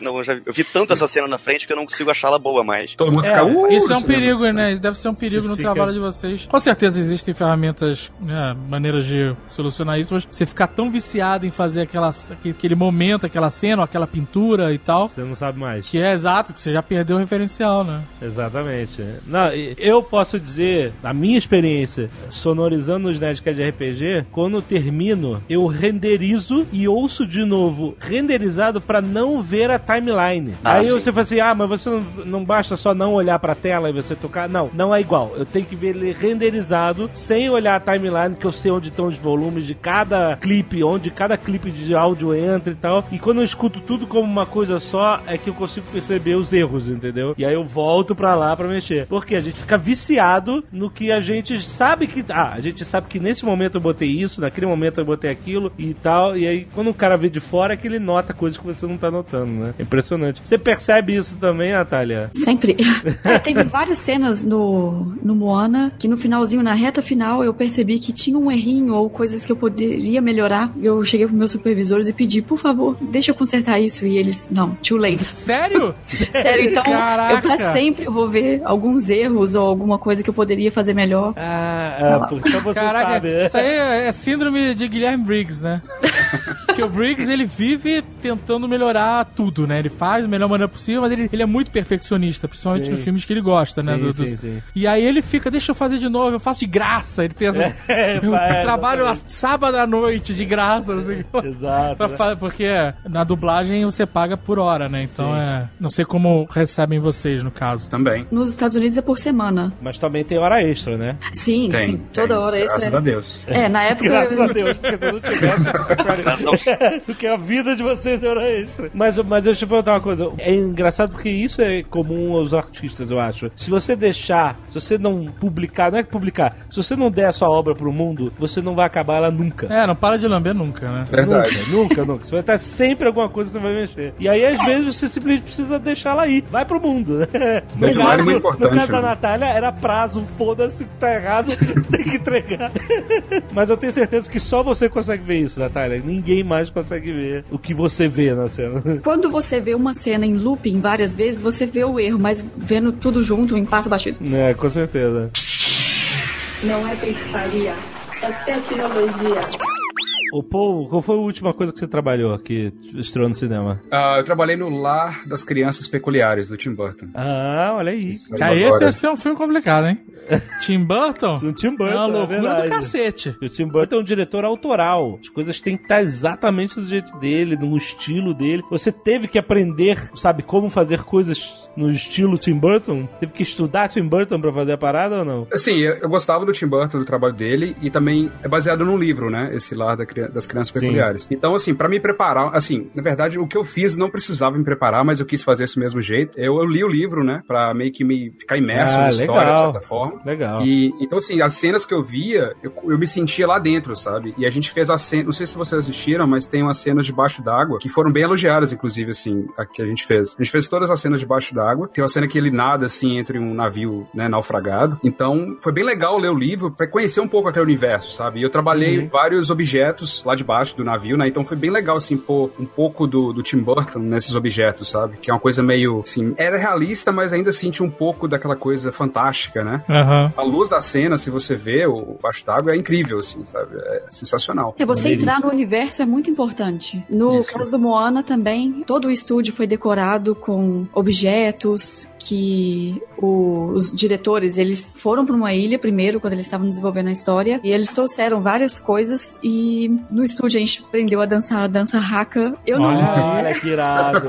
fiquei super tímida, eu não participei de todas as aulas, mas assim, todos os Pô, uma oportunidade única. É, exato. Mas aí toda semana o pessoal fazia a dança raca e teve uma galera que fez cestas também da forma como eles faziam com as folhas. Então foi bem interessante como é que o estúdio te faz sentir na atmosfera do filme. E quando eu comecei na Disney, o pessoal ainda tava com o clima de Zootopia no estúdio, então foi bem bacana. Ah, ver- fazer a transição, né? Exato, foi bem massa. Foi todo mundo, assim, a transição foi todo mundo, é isso? Acabou Zootopia e aí todo mundo fez a, a- virada pra Moana? Não, assim, é claro que tem várias pessoas que saíram do estúdio ou outras que chegaram, como foi o, o meu caso, né? Eu cheguei, foi três semanas antes da Zootopia Rap Party, que é a festa interna só da Disney. Então eu mal cheguei, eu já, eu já tô participando da chegou festa. na festa dos outros, olha aí. Nem participei, mas tô aqui. Uma boa brasileira, né? Vamos entrar na festa primeiro. É claro. É, e, e os estúdios é legal como eles fazem bastante, fe- pelo menos a Scanline onde eu trabalho, a gente- eles têm bastante festa, assim, né? Inclusive, quando eu, eu entrei na Scanline também, eles tiveram o rap party do, eh, de três outros filmes que eles tinham feito antes. Então, no Batman vs Superman, teve o Divergente, Convergente, alguma coisa assim, e Capitão América, eu acho. Então eu cheguei lá na, lá na Scanline já pra ir na festa, e era uma festa num navio, sabe? Num, num iate, sei lá. Que isso? Então, foi que isso, cara? Tipo, eu já cheguei nessa festa, assim, e é muito legal como eles, eles promovem essas coisas, assim, sabe? É, mas a- as festas da Scanline são famosas no, no meio aqui como sendo as melhores. Ó. As mais E a galera, currículo. que a galera vai meio, assim, um pouco a mais, sabe? Sempre tem galera muito louca. Ih, caraca. Não é pescaria, é tecnologia. Vocês estão nas maiores empresas do seu segmento do mundo. São Disney Animation Studios, Industrial Light and Magic, a empresa do pouco que eu sempre esqueço. Scanline.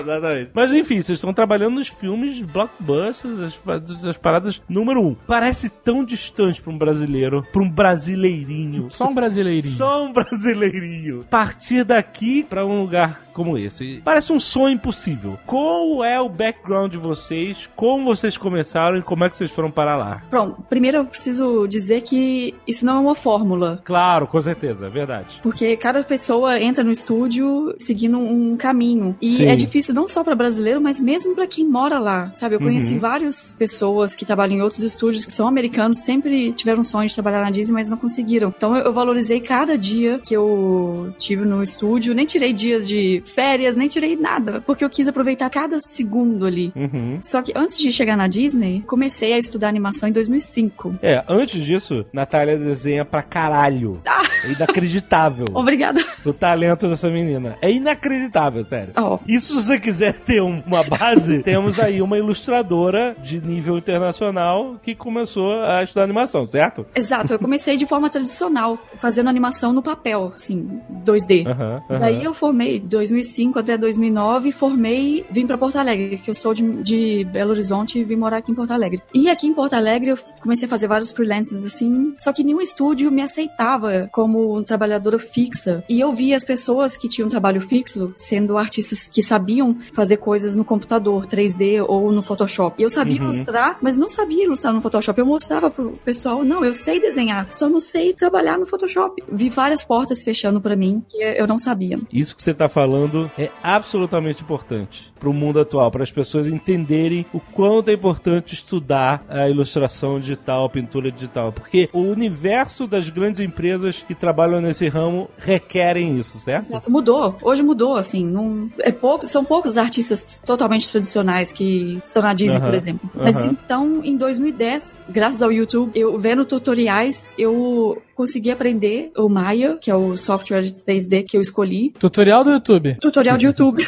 Olha, E também parabéns. tinha, assim, o pessoal que eu conhecia nos estúdios, eles às vezes me davam, assim, um CD com alguns tutoriais que eles baixavam na internet. Então, todo dia um pouquinho, eu estudava um pouquinho, um pouquinho. Daí, em 2011, eu consegui finalmente um emprego para trabalhar numa agência de publicidade como generalista. Mas já com Maia. Já com Maia. Daí eu comecei a fazer modelagem, textura e animação. Eram sempre essas três coisas, a parte mais artística. Que eu sempre considerei mais artística do que uma pessoa técnica. Aham. Só que antes de começar a trabalhar com 3D, eu já havia feito filmes de formas tradicionais. Tem um filme que ele chama Kafka, que é um filme de stop motion com animação 2D que é feito nos copinhos. E esse filme foi para alguns festivais de cinema, nem o Animamundi, Festival de Brasília, enfim. Eu de tempo em tempo eu ainda fazia coisas tradicionais, mas não perdi o foco de aprender o 3D. Então, graças a, a esses filmes que eu fiz de forma tradicional e o conhecimento em 3D, em 2011 eu me candidatei a uma bolsa de estudo para ir para Alemanha, porque hum, eu sempre quis trabalhar fazendo feature films e eu sabia que ficando no Brasil eu talvez não teria tanta chance. Então eu optei por tentar ir para Alemanha porque lá a faculdade é gratuita. E eu ganhei essa bolsa, foram três artistas selecionados. Eu ganhei a bolsa para ir para Alemanha em 2012 eu fui para Alemanha. Irado. É, e na Alemanha eu fiquei quatro anos, que foi até o começo desse ano, né? Você aguentou quatro anos de Alemanha. Caraca, Nossa. quatro anos comendo chucrute e joelho de porco, mano.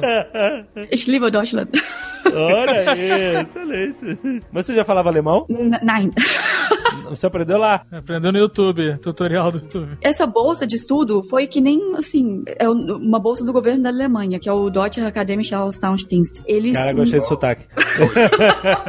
mas eles me deram a bolsa e me pagavam a mesada com seguro de saúde, me ajudaram na moradia, todo o auxílio, assim, e a- o curso de alemão. Eu fiz um curso intensivo de alemão antes de iniciar as aulas na faculdade, onde eu fiz minha pós-graduação. Tipo mestrado, né? Uhum. Foram dois anos e meio de mestrado e quando eu terminei esse mestrado, a Alemanha disse, ok, nós investimos no seu talento, então toma aqui um, um visto para trabalhar aqui. Legal, É cara. claro, faz sentido, né? Trabalhei na Alemanha, em Berlim, em Düsseldorf, ah, em Stuttgart e em alguns estúdios, como freelancer também. E em setembro do ano passado eu vi essa vaga pra Disney e decidi tentar, né? Não custa nada, não tinha que pagar pra tentar e Como é que é o processo de avaliação pra você entrar? Tipo, no- Olha só, foi. Eu mandei um cover letter, a sua carta de motivação, né? Que eles pedem, o seu currículo. Carta de motivação. Você, é, tem que escrever uma carta de motivação explicando por que, que você quer ir pra lá. Americano adora carta, né, cara? adoro um carta, adoro uma carta. Não, o cover letter é o que vai te introduzir, assim. Eles gostam de saber um pouquinho de você. Eu sou a Natália, trabalhei com. Mas você fala sobre o que você trabalhou também, né? Você dá a sua carteirada lá, não dá? Dão uma carteirada, tem- não pode ser humilde. Eu É. falei, ah, eu sou brasileira e fui uma das três selecionadas pra ir pra Alemanha. Na Alemanha eu fiz tal e tal e tal. E eu acho que eu tô pronta pra essa vaga. Daí acabou que eles me mandaram um e-mail perguntando, ah, a gente quer conversar com você. Daí a recruiter me ligou perguntando, ah, se a gente te escolher, você é uma das finalistas. Se a gente te Nossa. escolher, você tem condições de providenciar a papelada pro visto? Eu, claro. Pelo amor de Deus. Daí Não eu tive... ideia, mas claro. É claro. Não, é, você sempre responde sim, e claro. É, só que daí eu tive minha entrevista de com os supervisores também. Foram sete pessoas numa mesa e eu. Nossa, tipo flash dance, assim? Exato. E as perguntas. Aqueles juízes sérios. Flash dance. Não, porque lembra aqueles juízes? Eles ficam te olhando. Não, não tô sugerindo que ela foi dançar, né? Puta que pariu. Aí já é panos quentes. Você Não, tá bem. Ah, não. Ficou nervoso, ficou nervoso com o julgamento. encher o saco. Tô querendo- nervoso com o julgamento da internet. Tô sugerindo só a seriedade do júri. É, mas eu não me contive. Eu fiquei, assim, muito feliz. Eu tava muito feliz. Eu fiquei rindo a, a entrevista toda e eles me perguntando, fizeram perguntas, assim. E acabou que quando terminou a entrevista com eles, eu chorei. Eu falei, gente, eu caguei tudo. Eu estraguei a entrevista. Eu poderia ter respondido dessa forma e tal. E achei que eu não ia conseguir. E fiquei duas semanas sem escutar nada deles. Daí, no dia 21 de outubro de 2015, eu estava na porta do cinema. Eu ia assistir o De Volta pro Futuro 1, 2 e 3 com os amigos Caraca. todo mundo já entrando na porta do cinema e eu vi uma ligação, assim, da Califórnia. Eu, opa, peraí, o que, que é isso, né? Daí foi a recruiter falando, olha, parabéns, você foi selecionada. Pelo que eu soube, foram mais de 200 candidatos e só três foram selecionados. Caraca, olha isso, cara. Parabéns, cara. Muito obrigada. E agora você tem no seu currículo mais uma carimbada que significa você vai trabalhar em qualquer lugar que você quiser. Disney vai abrir Animation portas. Studios, mano. Com Não, certeza. Com certeza, com certeza. Na próxima carta de motivação, você começa falando isso, né? Eu fui uma das três selecionadas para Disney. Mas aí você foi chamada pra ir pra Disney, você falou, obrigado Alemanha por tudo, tchau. Exato. É, infelizmente. Mas assim, eu, eu ainda amo a Alemanha. Eu sempre tenho a teoria de que a Alemanha é um ótimo lugar para se viver, mas acho que pra nossa carreira, é, Hollywood, Califórnia, a gente tem mais chance de. No Canadá também, né? E a Nova Zelândia? Nova Zelândia não? Ah, não, É, o tem ETA. o ETA. É um É. Nova Zelândia é sinônimo de UETA, né? Você É, Ah. é isso tem um estúdio grande pra trabalhar com VFX lá, é UETA mesmo. Se você for pra Nova Zelândia agora, você trabalha com James Cameron até ele morrer. Olha aí. Exato. ele tá fazendo forever. 40 avatares, cara. Exato. Essa sonhar em sua vida é fazer bicho azul. É, exatamente. Cara, que foda, que foda essa história, cara. Muito maneira. Mas você notou que, olha só, uma coisa que. E você tem inglês também fluente, né? Yes. Então, olha só, presta atenção. Se você não tiver talento, já desiste. É. você- Vai trabalhar no Você McDonald's. desenha só um boneco de palito, você não vai trabalhar né, na Disney Animation Studio. Mas fala assim, primeiro, ela tinha talento. Segundo, ela praticava esse talento. Ela já estava no mercado, trabalhando, fazendo filmes, fazendo... Né? É isso, durante o ano você já estava ativa no mercado de trabalho da sua profissão, certo? Sim, exatamente. Então, ela estava reunindo portfólio. Essa é a parada mais importante da carreira do artista. Portfólio. Não interessa em onde você é formado, quais cursos você fez, interessa é o portfólio. A parada que você sabe fazer, não é verdade? Verdade. É, é óbvio que a sua formação interessa pra te dar skills, mas o que as pessoas vão olhar é o que você sabe fazer. É, eu conheço muitas pessoas que não foram pra faculdade, mas que acumularam vários bons trabalhos ao longo da carreira e conseguem empregos em grandes. Em... Pois é, pois é. Não, a pessoa tem que estar trabalhando sempre, né? Eu queria só fazer um adendo em relação a isso que o Alexandre falou, a relação de talento, que algumas pessoas têm uma compreensão de talento que difere um pouco da minha, se vocês me digam se vocês concordam ou não. É. É, tem muitas pessoas que acham que talento é uma coisa que você nasce com aquilo e você, ah, eu sou bom desenhando, então já tô Sim. na frente de todo mundo. E eu acho que é um pouco o contrário. O próprio o Paul tem um exemplo disso, de desenhos que ele fazia 3, 4 anos atrás que eram ridículos. E, Obrigado. Muito obrigado. e ele, e ele posta beijo, isso te... e ele posta isso justamente como um exemplo de que, assim, você tendo interesse e botando a cara a tapa e começando a, e praticando muito o negócio, como a própria Natália contou, de estar com tutoriais de internet. Não é, não é o tutorial da internet que é maravilhoso. É que ela correu atrás das informações e ela É. suou ali em cima para poder aprender a, a, a ferramenta que ela queria utilizar, assim como o Paul suou em cima do desenho para poder melhorar aquilo. Então, é só fazer um, um recado assim para as pessoas que acham que ah, talento você tem que nascer com isso. Não é, se você tem interesse e correr atrás mesmo e praticar aquilo dia após dia, você melhora muito o que você tá fazendo, a sua arte, a sua técnica. Então, verdade. pra- Sabe- eu quero desmotivar as pessoas que acham que da noite pro dia vão desenhar coisas maravilhosas, sabe? Que isso não, não acontece Uhum. de uma hora pra outra. Sabe a frase que eu ouvi uma vez, que mudou minha carreira, assim, mudou minha vida completamente? Eu fui numa palestra de um ilustrador chamado Thiago Reuser, até um abraço pra ele, ele é um artista brasileiro incrível. Ele virou e falou pra gente assim: o maior talento que nós temos é a vontade de estudar. Igual o Fernando falou assim, tem muita gente. Eu, por exemplo, eu fui uma criança, cara, que eu não era criativa, coisa nenhuma, sabe? Eu era um retardado mental que eu não. Sa- sabe quando tinha que fazer cartolina na escola, que tinha que escrever aquelas letras bonitinhas? Eu sempre corria, Aham. igual o diabo da cruz daquilo. Aham. Eu, não, eu não sabia fazer nada de criativo. Colava na testa a cartolina. É, sabe? Cara, é muito legal aquelas. Eu não fazia nada, sabe? Mas chegou um dia que eu falei, eu, eu quero aprender, sabe? E, e a partir daí eu consegui aprender, sabe? Eu já era velho de guerra, eu já tinha 21 anos, sabe? Olha aí, maneiro saber disso. É, tem a frase do Disney também que all our dreams can come true if we have the courage to pursue them. Que é, todos os nossos sonhos podem se tornar realidade se nós temos a coragem de persegui-los. E isso É, sempre me foda. acompanhou também. E tipo, eu sempre conto com muito orgulho que eu ainda gosto de animar, ainda sou, me considero animadora, mas a necessidade me levou ao 3D e no 3D eu me encantei por outras coisas, que é o caso que eu faço hoje, que é o look development. Muito maneiro. É, então deixa eu substituir, sendo corrigido muito sabiamente por vocês, deixa eu corrigir talento por estudo e esforço. Boa. Não é melhor? Melhor. Estudo e esforço. Aí, olha, realizações, achievements. Isso é muito importante pra você conseguir uma vaga. E a, a Natália tinha achievements, né? Realizações pra mostrar. Isso foi muito importante. Você, às vezes, a pessoa sonha com o topo, isso tá certo. Mas às vezes ela quer ir do zero pro topo. E às vezes você não dá. Você tem que passar por um grande caminho pra chegar até lá, entendeu? Então foi isso que ela foi trilhando durante anos na carreira dela. Por isso, comece o mais cedo que você puder, né? O melhor, você vai ter mais estrada, mais tempo pra trilhar. O que eu sempre falo, cara, parece que é besteira, mas no topo de tudo isso, não que seja mais importante, mas no topo de tudo isso, inglês Inglês. tem que falar inglês. Essa é a Exactly. realidade do planeta Terra. Você tem que falar inglês. Esse, Verdade. o mundo fala inglês. Na verdade, tem mais gente falando chinês do que inglês. né? Se quiser, tem mais gente falando espanhol do que inglês. você entendeu o que quis dizer. É a terceira maior língua do mundo. Só, não, eu só tô, né? É muito troll, cara. Se um dia, olha só, presta atenção. Se um dia, um dia só, a China falar assim, quero fazer o maior estúdio de animação do mundo, foda-se o inglês. Então, é ok, mas a China, é, vai ser um grande mercado pra quem fala chinês.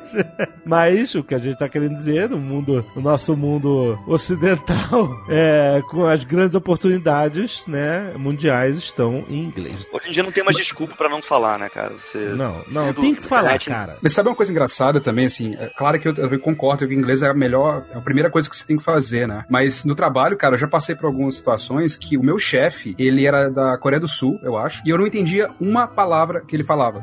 Juro. Eu, eu, tava fazendo uma vez, ah, porque os coreanos, eles geralmente eles não conseguem falar roof, né? Eles não conseguem falar o R direito. Uhum, Aí ele uhum. queria que eu fizesse, eu tava fazendo no Independence Day 2, eu tava fazendo o telhado do Westminster Palace, sabe onde é que tem o Big Ben lá? Aí eu tava fazendo o telhado e tal, aí ele virou pra mim e falou assim, ó, é, eu quero que você faça o telhado. Só que em vez de roof, ele falou loof. Luf. Ele ficou falando loop, aí eu fiquei assim, olhando pra ele, eu falei, como é que é? Aí ele falou de novo, né? Aí o caralho, cara, puta merda, eu não sei o que é Luffy. Aí eu fui procurar no tradutor, né? Não tinha nada, Luffy.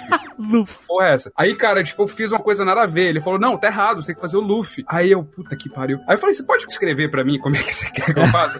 Aí ele colocou um Rzinho, eu falei, tá merda, Ah. é o telhado, cara. Aí eu, não, pode deixar. Só que assim, o cara é super talentoso, super, tipo, legal, sabe? Mas o inglês dele, cara, tipo, era sério. Sim. Ou seja, no final das contas, você pode, você tem que falar inglês, mas se as pessoas vão te entender ou não.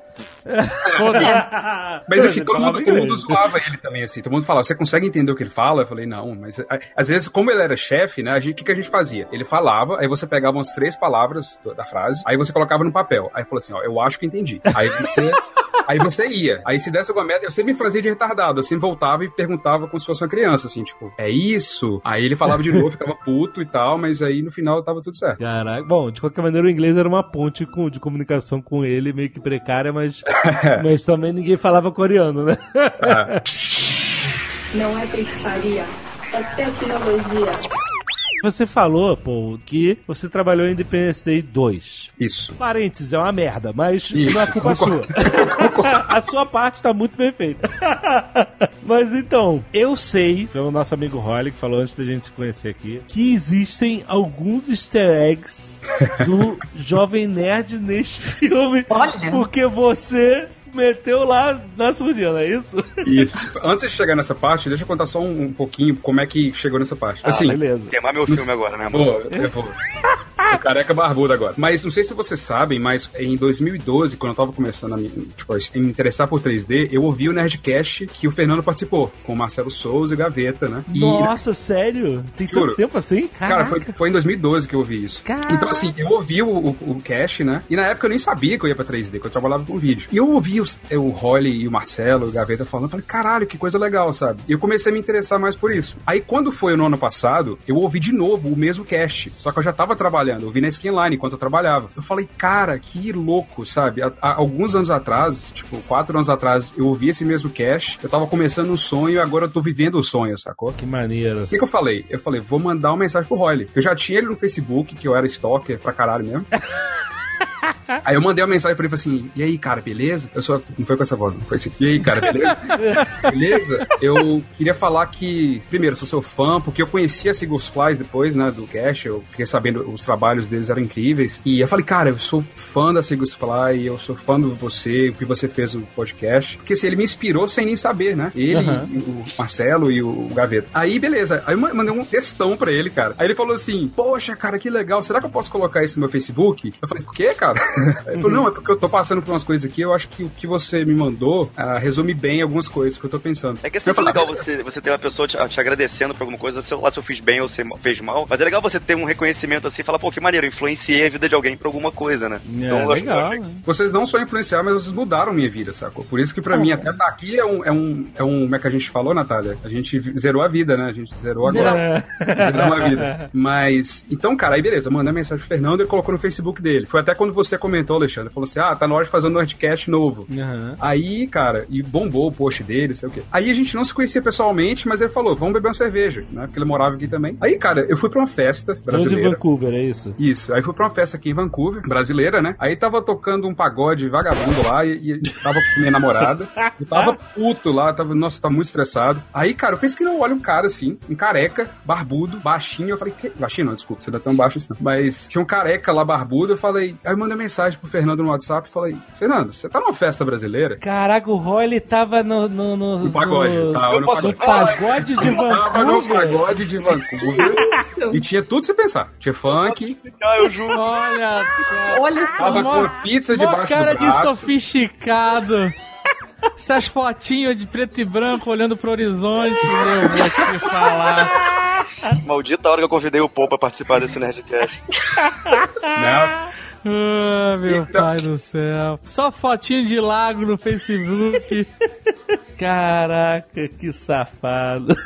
Ele virou pra mim e falou, pô, ele virou, tipo, a gente, a gente se conheceu e, tipo assim, a gente foi fora, tipo, a gente ficou amigo e tal. E a gente começou a sair mais junto, né? A gente começou a, tipo, como a gente, a gente descobriu que a gente é vizinho também, né? A gente mora um quarteirão da casa do outro, né? Aham. Então, aí a gente começou a sair bastante e tudo, né? Mas essa história inteira tu tá contando, né? Pra poder lembrar que você colocou o easter egg no filme do. Ah, é, beleza, já deu. Teve que queimar teu filme antes. Aí, nesse dia, foi o dia que ele mandou pra vocês a mensagem, né? Que eu tinha colocado no, no, no, no- no filme. Mas, então, voltando agora pro filme, né? Com os easter eggs. Desculpa ter te queimado, Fernando. mas, mas o que aconteceu, cara? Eu tava ouvindo também, depois que eu vi esse cast lá do VFX, né? Que eu lembrei de tudo, eu comecei a ouvir o RPG, o Nerdcast RPG, que eu sempre ouço, assim, de tempos em tempos eu ouço de novo. Ah, que legal. Aí eu tava ouvindo o, o último que saiu, que é o. Como é que chama? Punk, é, Cyberpunk. Cyberpunk. Cyberpunk. Aí eu tava lá vendo Ozob, tipo, Hirawata Networks, eu falei, cara, eu- nessa hora eu tava fazendo um- alguns outdoors, que eles pediram pra mim, ah, a gente precisa fazer uns outdoors pra colocar na cidade, de fundo, né? Aham. Aí eu tinha que fazer várias marcas fictícias, porque a gente não pode colocar marca Sim. que existe. Eu falei, cara, por que, que eu não. Porque se eu tinha que fazer muitos, né? Eu falei, ah, quer saber? Eu vou colocar o nome de bastante coisa, assim, de amigos e de coisas que eu curto. Aí eu comecei a colocar Ozob, Ozob Industries, coloquei Hirawata Networks, coloquei Caraca, a Roof Gunner, alguma coisa. sabe? que foda, E cara. aí eu fazia uma logozinha, sabe? Tipo, JN, assim, tipo, bem, bem de leve, assim. Que E eu maneiro. espalhei, tipo, espalhei na cidade inteira, saca? E eu acho que até eles vão usar isso pra tudo agora, tipo, sabe? Que eu, eu criei meio que um template pra eles, pra uma cidade Aham. do Independence Day, e eles devem usar isso pra vários outros filmes também. Caraca, que maneiro. Mas, mas assim, eu vi o filme, mas eu não. O ele falou assim: olha, cara, eu não sei se você vai conseguir ver, porque, primeiro, não sei se vai ser cortado o filme ou não, não sei se vai aparecer. E aí, quando eu vi o filme, puta, eu vi na tela de avião também, foi foda, né? é, é Eu- complicado. Eu fiquei procurando, mas não, não dá pra, sem saber onde tá, não, não dá pra saber. Tá no filme ou não tá? Cara, eu acho que uma das cenas que dá pra tentar ver os outdoors é na cena que foi, inclusive, com os que eu trabalhei, que tem um. Quando a mulher cai do helicóptero, a mãe do, do Will Smith. Aham. Spoiler, ah, mas foda-se, ninguém gosta Ah, disso. Nossa, que, que nossa. Não a vou mulher, dormir, vou ficar. A mulher do Smith. É uma cena que ela cai, assim, do helicóptero. Acho que no fundo dá pra ver vários dos outdoors que eu fiz, assim, também. Mas tá muito no fundo, muito longe? Tá, ou- tá. Mas tem uma coisa que eu acho que dá pra tentar ver, mas é bem simples. É que nesse helicóptero eu fiz o helicóptero inteiro, assim, em 3D. Aham, aham. Na, na parte de textura e, e materiais. Mas eu coloquei também a, inicial do, do Jovem Nerd, assim. Eu coloquei um JN, assim. Porque, No helicóptero? Sabe, é, sabe quando o helicóptero tem algumas pinturas, assim? Tipo, tem vários stencils, assim, tipo... Aham. Sim, sim. Aí eu coloquei, tipo, de leve. Assim, eu coloquei mi- minhas iniciais, eu coloquei o JN também, sabe? Caraca, eu tenho que ver de novo esse filme, porque você vai fazer ver essa porcaria desse filme de novo. Boa sorte. Nós, os pintores digitais, né, texture artist, é, é mais fácil pra gente colocar os easter eggs. E É, lá na- no Moana eu coloquei vários, mas eram easter eggs controlados, que eram o pessoal pedia pra eu colocar. Então tem uma das cenas que é o, o do Maui, né, o You're Welcome da música. Tem o linguado da, da pequena sereia pulando. Olha. Ah, que Vários peixinhos. Já tá no YouTube, vocês podem encontrar. Tem vários peixinhos assim, aí eles saltam, eles pulam, tem lá o linguado, bem pequenininho. Ah, que maneiro. feliz quando me deram esse, oh meu Deus, assignment, esse, Essa tarefa. essa tarefa. tarefa. Meu Deus! Não, é normal, é normal. O André já explicou que é uma coisa de cognitiva que você tá falando muito a língua estrangeira e aí sai a língua estrangeira no lugar do. Pois é, eu penso, às vezes eu penso em, eu sonho em alemão, acordo tendo que falar inglês e Você Caraca. Sonha em alemão, que Já, várias vezes já aconteceu. Isso é muito engraçado, quando a gente volta pro Brasil, a gente fica muito babaca, cara. Porque quando eu cheguei no, Eu voltei pro. Brasil no início do ano passado e eu fui pedir o- o- alguma coisa assim no aeroporto já, depois eu soltei um thanks, assim, sabe? Aí a pessoa olha pra você, tipo, que babaca, sabe? Tipo, Que babaca. dá um selo babaca na sua cara, assim. E você, Roy, onde é que você já botou o Jovem Nerd nos filmes aí? Ah, Nenhuma dobradinha. Se a cidade dá uma dobrada, aparece um JN, nada. Não, não faz nada disso. Né, o pior é que não, no Doutor Estranho não tinha como. No, Doutor Mas deve ter um easter egg do molejo ali naquele meio. Beijão não. Uma cilada, né? Não é pescaria, é tecnologia. Eu sei que você tá fazendo Liga da Justiça. Quando é que sai esse trailer, sério? A gente tem que- posso olha só, Não, deixa eu falar, deixa, é importante. A gente tem que gravar o trailer, e se a gente grava muito em cima, a gente fode a vida do Gaveta. Aham. E o Gaveta já te ajudou indiretamente. Então essa é talvez. Se a gente souber, por exemplo, o trailer sai sexta-feira, o Gaveta tá fudido, fudido. Vai ter que trabalhar o final de semana, vai ser uma merda. Exato. O perfeito, se você puder mexer aí os pauzinhos, o perfeito é que esse trailer saia, tipo, quarta-feira. Pra ele nesse Aí dia. é puta, aí é milagre, Vou falar com cara. o cara lá aqui, gente. Vamos, vamos mudar a data do trailer? Altera toda a campanha de marketing mundial pra ajudar o Gaveta.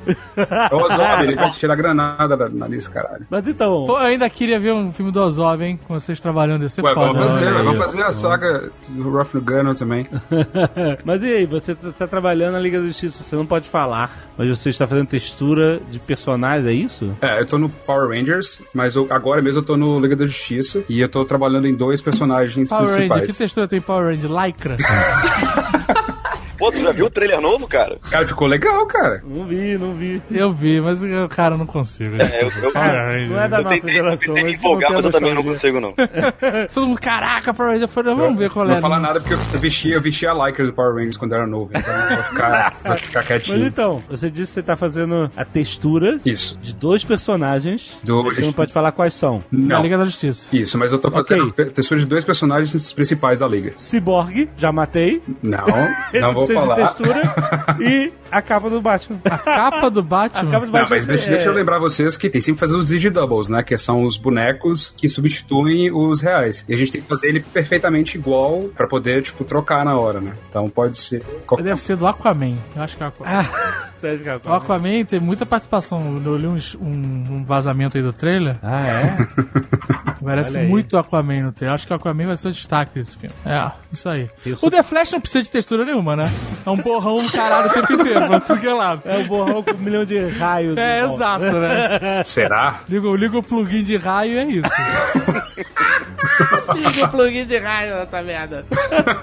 Vocês têm plugins aí? Vocês não têm os plugins que facilita a vida pra caralho? É, Né? O tipo que faz um raio.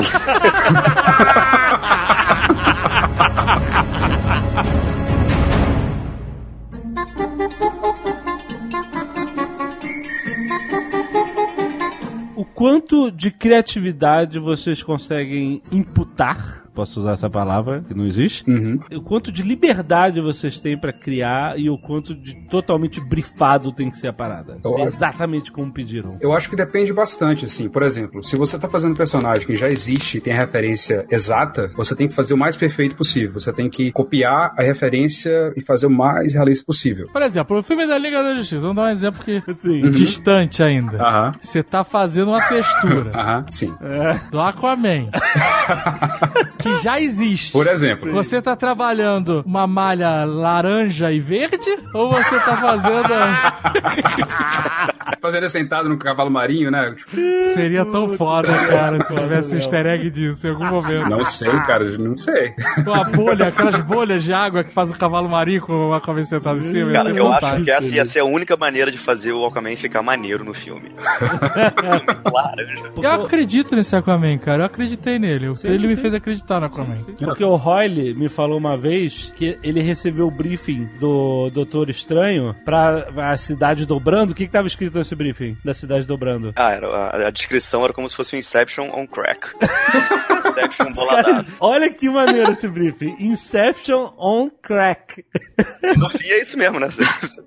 Exato, o cara descreveu. Mas ali então você tinha toda a liberdade possível pra fazer o que você achasse foda. Não, como o Paul falou, assim, depende. Tem cenas que vêm muito blocadas. Tipo, a cena que eu trabalhei no, no Star Wars, eu não tinha como fugir do fundo. O fundo tinha que ser um prédio. Eu fiz o design do prédio, dei uma mudada em cima do concept. Mas botei muita criatividade ali em cima também pra poder fazer os detalhes e tal. Mas tem cenas que você não tem concept. O filme do, do Scorsese que eu tava trabalhando até agora, você não tem nenhum concept da cena. Então você tem a liberdade de fazer tudo que vai compor a cena inteira, você que tá criando em cima daquilo. Você tava trabalhando no filme do Scorsese e não contou pra gente. Isso é bem escroto já.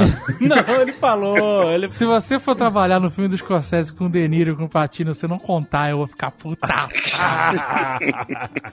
Eu aviso, pode deixar. Não, não tenho dúvida. Mas sim, a gente tem, assim, na parte do. o- no, na ILM, Departamento de Generalista, ele tem bastante liberdade pra poder, dependendo do filme, né, dependendo da cena, pra poder fazer a composição da cena, né? Distribuição de massas, volumes e tal. As coisas que vão ser mais visíveis. A gente tem liberdade de dar bastante input criativo, assim. É- Mas é um trabalho mais solitário de, ah, essa é a sua cena, vai lá e faz, e aí você pode criar à vontade, ou tem brainstorms e a galera discute? Não, tem muitas idas e vindas, né? A gente. é, que às vezes um cenário ele não vai ser usado. Poucas vezes ele é usado só pra aquela cena. Sim, É, claro. O cenário ele vai ser usado pra várias outras takes de câmeras, ângulos diferentes e tal. Então, no, no começo do processo de fazer a sequência específica, a gente vai desenvolvendo os modelos. Quando vocês fazem um cenário, normalmente o cenário ele não é modelado todo, já que, sei lá, tem um canto que nunca vai aparecer, o cara não precisa perder tempo modelando e renderizando. Daí o, o pessoal do matte painting que faz a extensão. Ah, entendi. Sério São outros que, sa- que salvam a vida da galera. É, no caso do departamento generalista da ILM, ela, ele é a evolução do departamento de matte painting. Matte Painting, pra quem não sabe, na época do cinema analógico, vamos chamar assim, é aquele cara que fazia aquelas pinturas que vão lá no fundo, Isso. fora de foco, na É. perspectiva. Primeiro plano numa tela de vidro, né? Por isso que é o matte Ah, painting. ou isso, Isso. também é. Star Wars usa demais, inclusive tem a cena que o, no Retorno de Jedi que o Han Solo tá se despedindo do Lando, ele fala, olha, cuida bem da Millennium Falcon, você vai cuidar dela, etc. Eles se despedem. O fundo inteiro é uma pintura safada, safadíssima. Eles olham, pra- cara, eles olham pra Millennium Falcon, eles estão apontando pra uma tela, cara. É. É muito bizarro, mas obviamente que isso foi evoluindo com o tempo, dependia, né, de, de cada tipo de filme, orçamento e tal. E como o Roy falou, no caso dele, o departamento é uma evolução, né, desse departamento de que era fazer essas pinturas de cenário, que o cara economiza É, porque às vezes bilhões, porque não né? precisa ter volume, né? E aí você É, tem, às vezes, né, às vezes você- você tá fazendo uma montanha no fundo. Até uma montanha com uma arvorezinha e tal. Você não precisa modelar a montanha e fazer cada arvorezinha em 3D, porque vai ser visto só naquela cena. Então você pega uma foto legal de uma montanha, joga ali num plano e tá funcionando. Olha aí, compra pronto! Caralho, eu tô falando! Que eu vou te falar, cara! Mas- Vai no Photostock lá, Mas, ô, montanha, mas, montanha, o- montanha com árvore. O departamento de matte painting, cara, é um dos mais, assim, acho que é um dos mais difíceis de... Porque quando eu converso com o pessoal lá da Scanline, eles falam que é muito complicado de achar profissional. E eles geralmente não contratam estudantes, sabe? Porque eles falam que é muito complicado treinar a, a galera nova, assim. Então, geralmente as pessoas transitam de outras áreas de textura, de modelagem e vão pra matte painting dentro da empresa mesmo? Exatamente. Então, eles... Aconteceu isso na Disney também. Mas é diferente de o matte painting, você tá falando de uma pintura que sempre é em 2D. Não existe matte painting em, em 3D. Você pode projetar uma pintura também no modelo 3D. Então, assim, é o que a gente tem, tem o 3D, tem o 2D e tem o 2,5D. Quando você pega uma textura de uma foto, por exemplo, e projeta pela vista da câmera pra você ter um pouco de paralaxe. Em cima daquilo. A câmera tá. se mexe um pouquinho, Ok. você tem um pouco de profundidade, mas continua sendo uma pintura. Bota um bumpzinho. Sim, Bota olha uma aí. bota alguma coisa Sabe? ali. É, mapinha preto e branco. Tá falando grego comigo, não?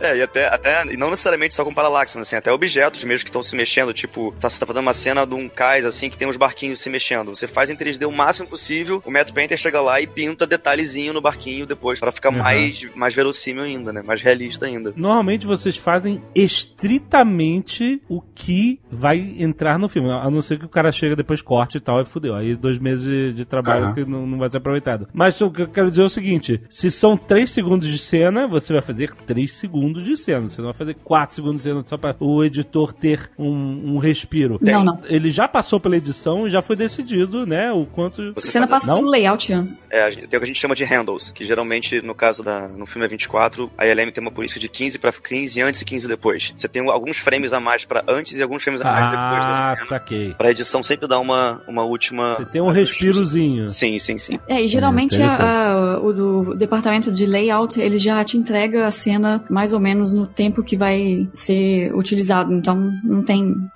Esse risco. O- uma vez eu conversei com o Holly que eu tinha visto um demo reel do Capitão América 2, daqueles airships, né? Aqueles porta-aviões voadores. Helicarriers. Quando eles estão caindo, eh, os carriers, né? Quando eles estão caindo, pegando fogo sobre a cidade e tal, não sei o quê. E aí ele ia mostrando layer por layer, camada por camada, da composição sendo inserida, desde, sei lá, uma caixa de equipamento que tá dentro do hangar da parada Uhum. e até as naves, até, sabe, todo o resto, a textura, a parada quebrada, a fumaça, o fogo, blá, blá, blá. eu quero ir inserindo um milhão de layers, um milhão de coisas, cara. É, esse- Eu falei assim, caralho, aí que eu, eu falei com o Holly, Holly, como é possível a logística de se construir isso? Posso responder? Como é muito complexo. Eu não faço ideia como é que foi feito.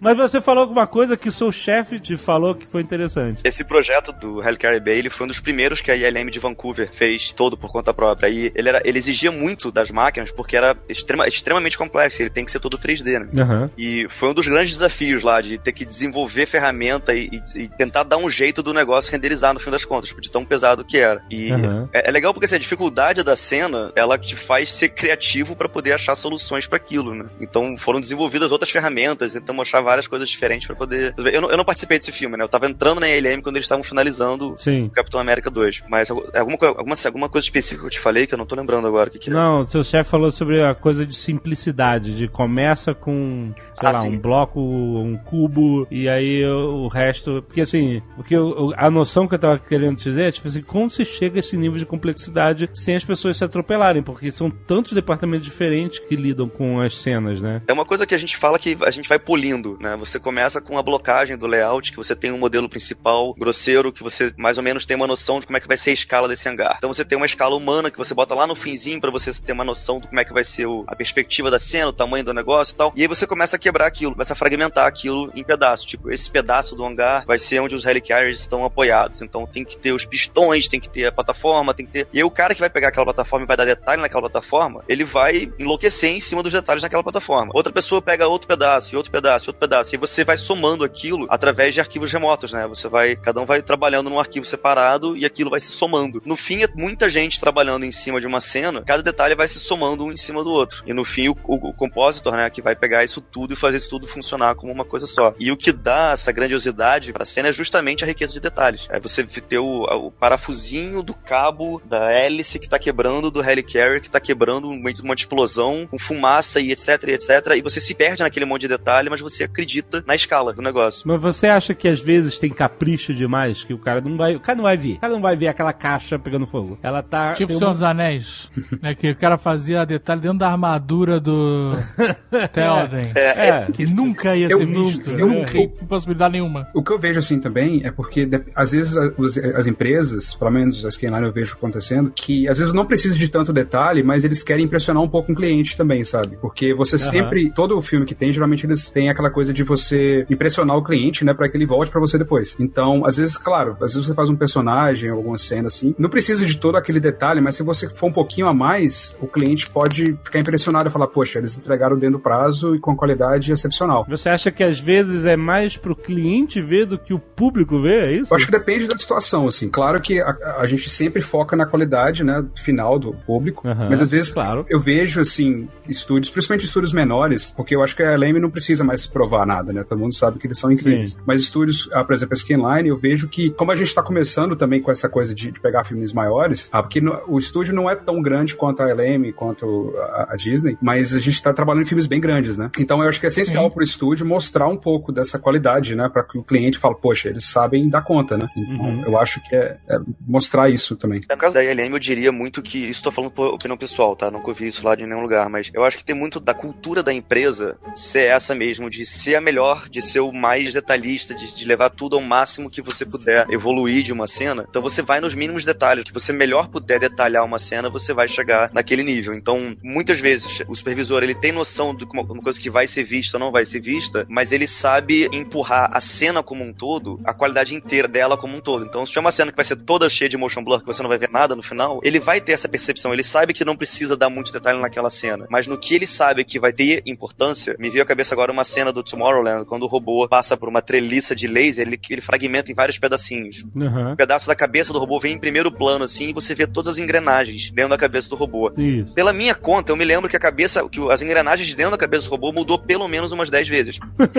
Assim, Sério? é, porque ia aumentando a quantidade de brasa, diminuía, tinha uma engrenagemzinha maior, tinha uma, uma válvulazinha girando, tinha umas luzinhas piscando, tinha mais. E aquilo ia e voltava, ia e voltava. Chegava uma hora que eu pensava, cara, não é possível. Foda-se, muda o ângulo dessa Pelo câmera, amor né? de Deus, sabe? E no fim das contas, e se você compara o começo da cena com todas e a cena final, realmente é a melhor. É o que ficou melhor, sabe? É o que evoluiu mais da cena. Então os caras Aham. que estão olhando aquilo, é é uma galera que tem muita experiência no mercado tem- e tem muita história já pela, nas costas. Então os caras sabem o que, que realmente importa pra cena ficar perfeita, sabe? É, é Aham. a preocupação com a qualidade que garante o sucesso. Perfeito.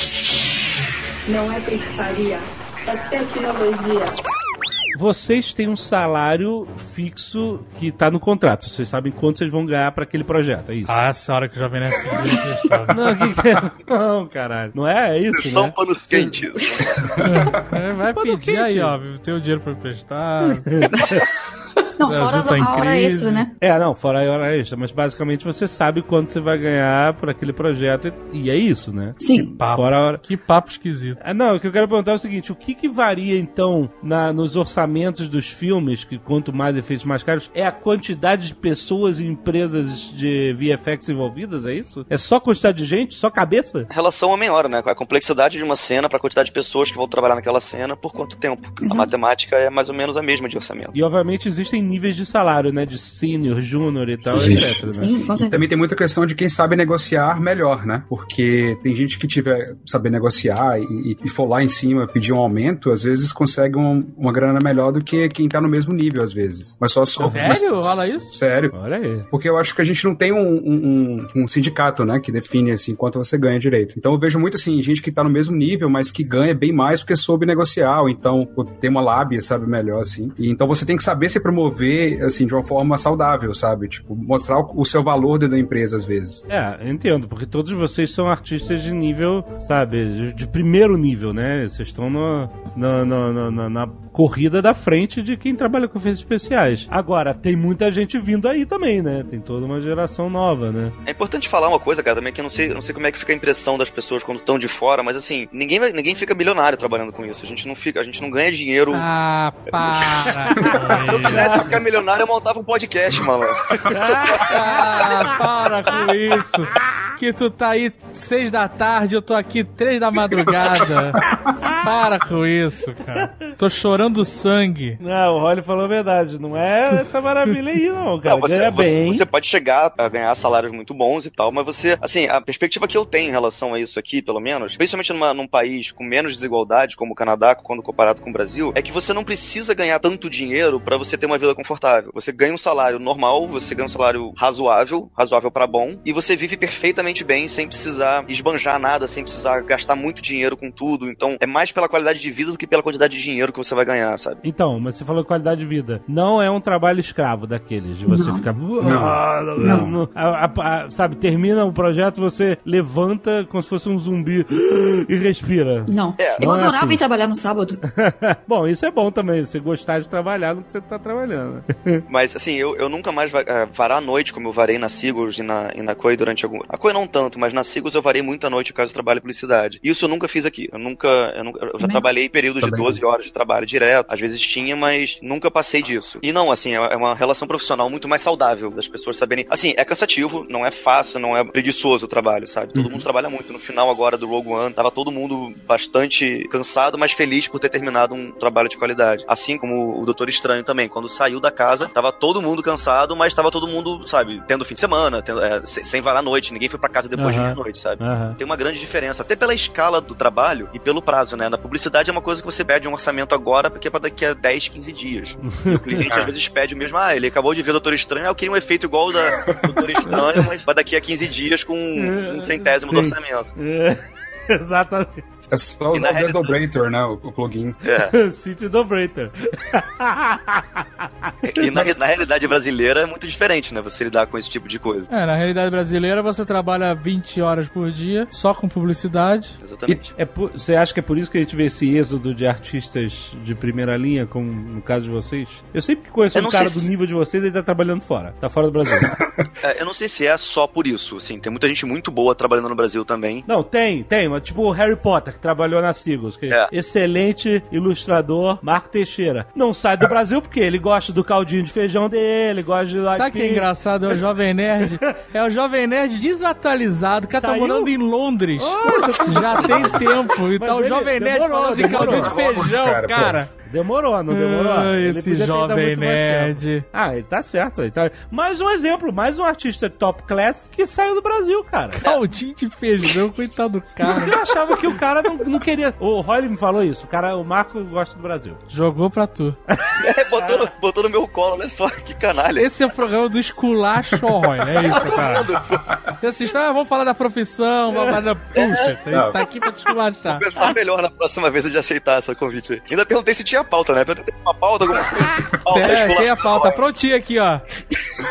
Banda de petardo pra A você. gente pegou a pauta né, antes. Eu fico feliz Não. pelo Marco. Finalmente ele saiu do Brasil. Ele tem o talento pra estar numa empresa, né, de, de, Cara, mas de eu classe acho, eu acho que é muito né? pela demanda, assim. No momento que o Brasil tiver uma indústria de cinematográfica de efeitos que exija a quantidade de efeitos que, sei lá, por exemplo, como um Tropa de Elite 2 teve, que certamente teve muito efeito em cima daquilo, ou, ou algum filme nacional que exija uma quantidade de efeitos como tem os aqui de fora, e você tem a demanda pra isso no Brasil, você vai fomentar uma indústria. Então, É, o Brasil tá num momento que tá perdendo muito massa crítica, né? Então é. É isso que eu tava falando. Pois é, negócio de crise e tal, você entra nessa dificuldade da pessoa ficar lá porque não tem trabalho pra ela que vá compensar ela ficar. E porque existe uma demanda muito forte no mundo inteiro pra esse tipo de profissional. E não é em qualquer esquina que se acha, né? Existe uma concorrência, existe muita gente trabalhando nesse mercado, mas o bom profissional, ele não, não tá em qualquer lugar. Então, se você se destaca, como vocês se destacaram, por exemplo, é fácil conseguir um emprego lá fora. É só realmente correr atrás, ver o caminho e achar o caminho, sabe? E É. Mas quando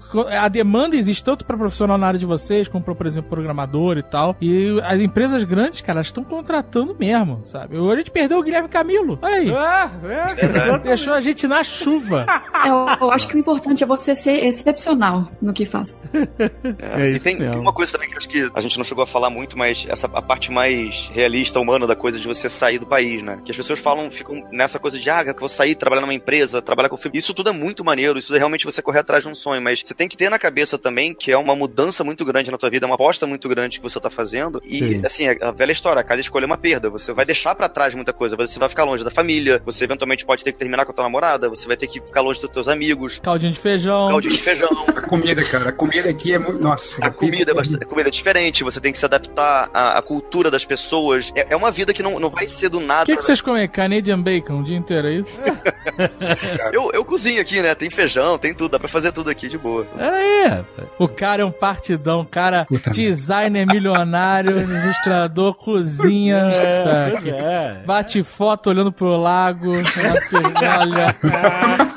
Essa vida nômade não é fácil, mas é divertido. É verdade. É, você tem que ter o, você tem que ter o psicológico também pra encarar isso. Mas eu acho que, assim, essa vida, ela funciona muito bem, eu acho que é pras pessoas que não gostam de ter uma rotina, né? Que a mudança estimula, sabe? E que são desapegados também. Exatamente. Também, tem que ser, né? Tem que ter um pouco de desapego. É, Eu, eu tenho amigos que vieram pra cá pra estudar mesmo, não sabiam nem falar inglês e passaram muito tempo trabalhando no McDonald's, trabalharam em café e, e passaram muito perrengue, assim, pra poder, longe da família, passando inverno, chuva e tal. E hoje em dia estão muito bem, então gostam do que fazem, estão felizes trabalhando na- no que gostam de trabalhar. Assim, eu tive bastante sorte nesse sentido, porque eu já vim pra cá pra trabalhar pra ILM direto, então não foi uma escolha difícil, na verdade, né? Eu já tava procurando isso na época. da- Eu simplesmente botei meu apartamento pra alugar, vendi meu carro e terminei o namoro e vim embora, sabe? Eu não- eu era uma escolha. é, você não fala pra ILM, vou pensar. Você fala, tô indo.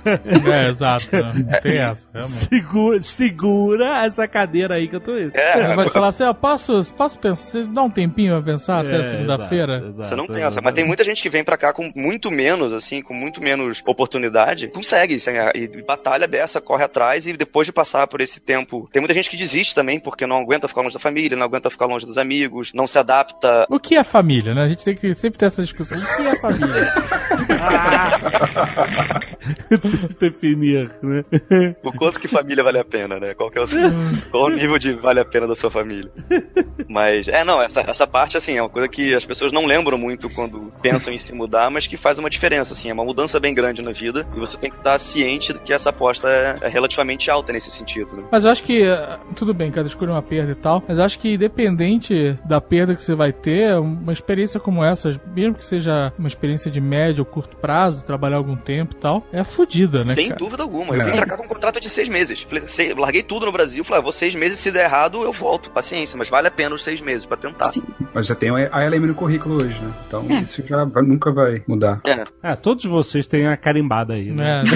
É, que, que não dá pra tirar. É, mas família tem Skype. Olha aí. Essa- Essa é a atitude. Essa é a atitude que eu tô falando. Exato. Não, eu conheci alguns brasileiros que ficavam, ai, que saudade de comer coxinha. Vai lá e faz. faz uma coxinha. Porra, é verdade. Mas fala a do Holly que ele faz. Coxinha não tem termo. Já fizemos pastel, já fizemos lasanha, fizemos feijão. Aí, feijoada, feijoada lasanha- lasanha ficou boa, cara. feijoada, carne seca. Dá pra fazer tudo aqui. Come feijoada vendo a Aurora Boreal, tá reclamando do quê, cara? É, eu não, não quero puxar saco, não, mas o que eu fazia pra matar saudades do Brasil era escutar os podcasts. Vocês. Olha aí, Oh. a gente tá salvando vidas. Olha aí. O que? De novo, o que que é família? É, vocês me acompanharam já antes de ir pra Alemanha, eu já escutava vocês, depois fiquei lá na Alemanha, vocês também me acompanharam. É tipo um amigos pocket. Ah, que Oh. legal. É, de, Oh. Pocket você Friends. Tá, passa o dia inteiro falando outra língua. Chega uma hora que você. E, e tá sem muitos amigos brasileiros, você quer ouvir alguma coisa naquele Sim. brasileirês, assim, mais raiz e. Sim, a gente escuta Exato. muito isso dos brasileiros que moram fora. Que precisa escutar, né, ter o contato com a língua materna e tal. O fora é que às vezes eu tô no trabalho, eu tô ouvindo um podcast, o Zagal fala alguma coisa, eu começo a rir, aí a mulher do meu lado, minha chefe, pergunta o que, que foi, o que, que é engraçado. Aí eu não consigo explicar em inglês a piada, Não sabe? dá pra explicar, mas é. Fala que é scrotization. do, do you know scrotization? É um plugin, né, cara? Um plugin.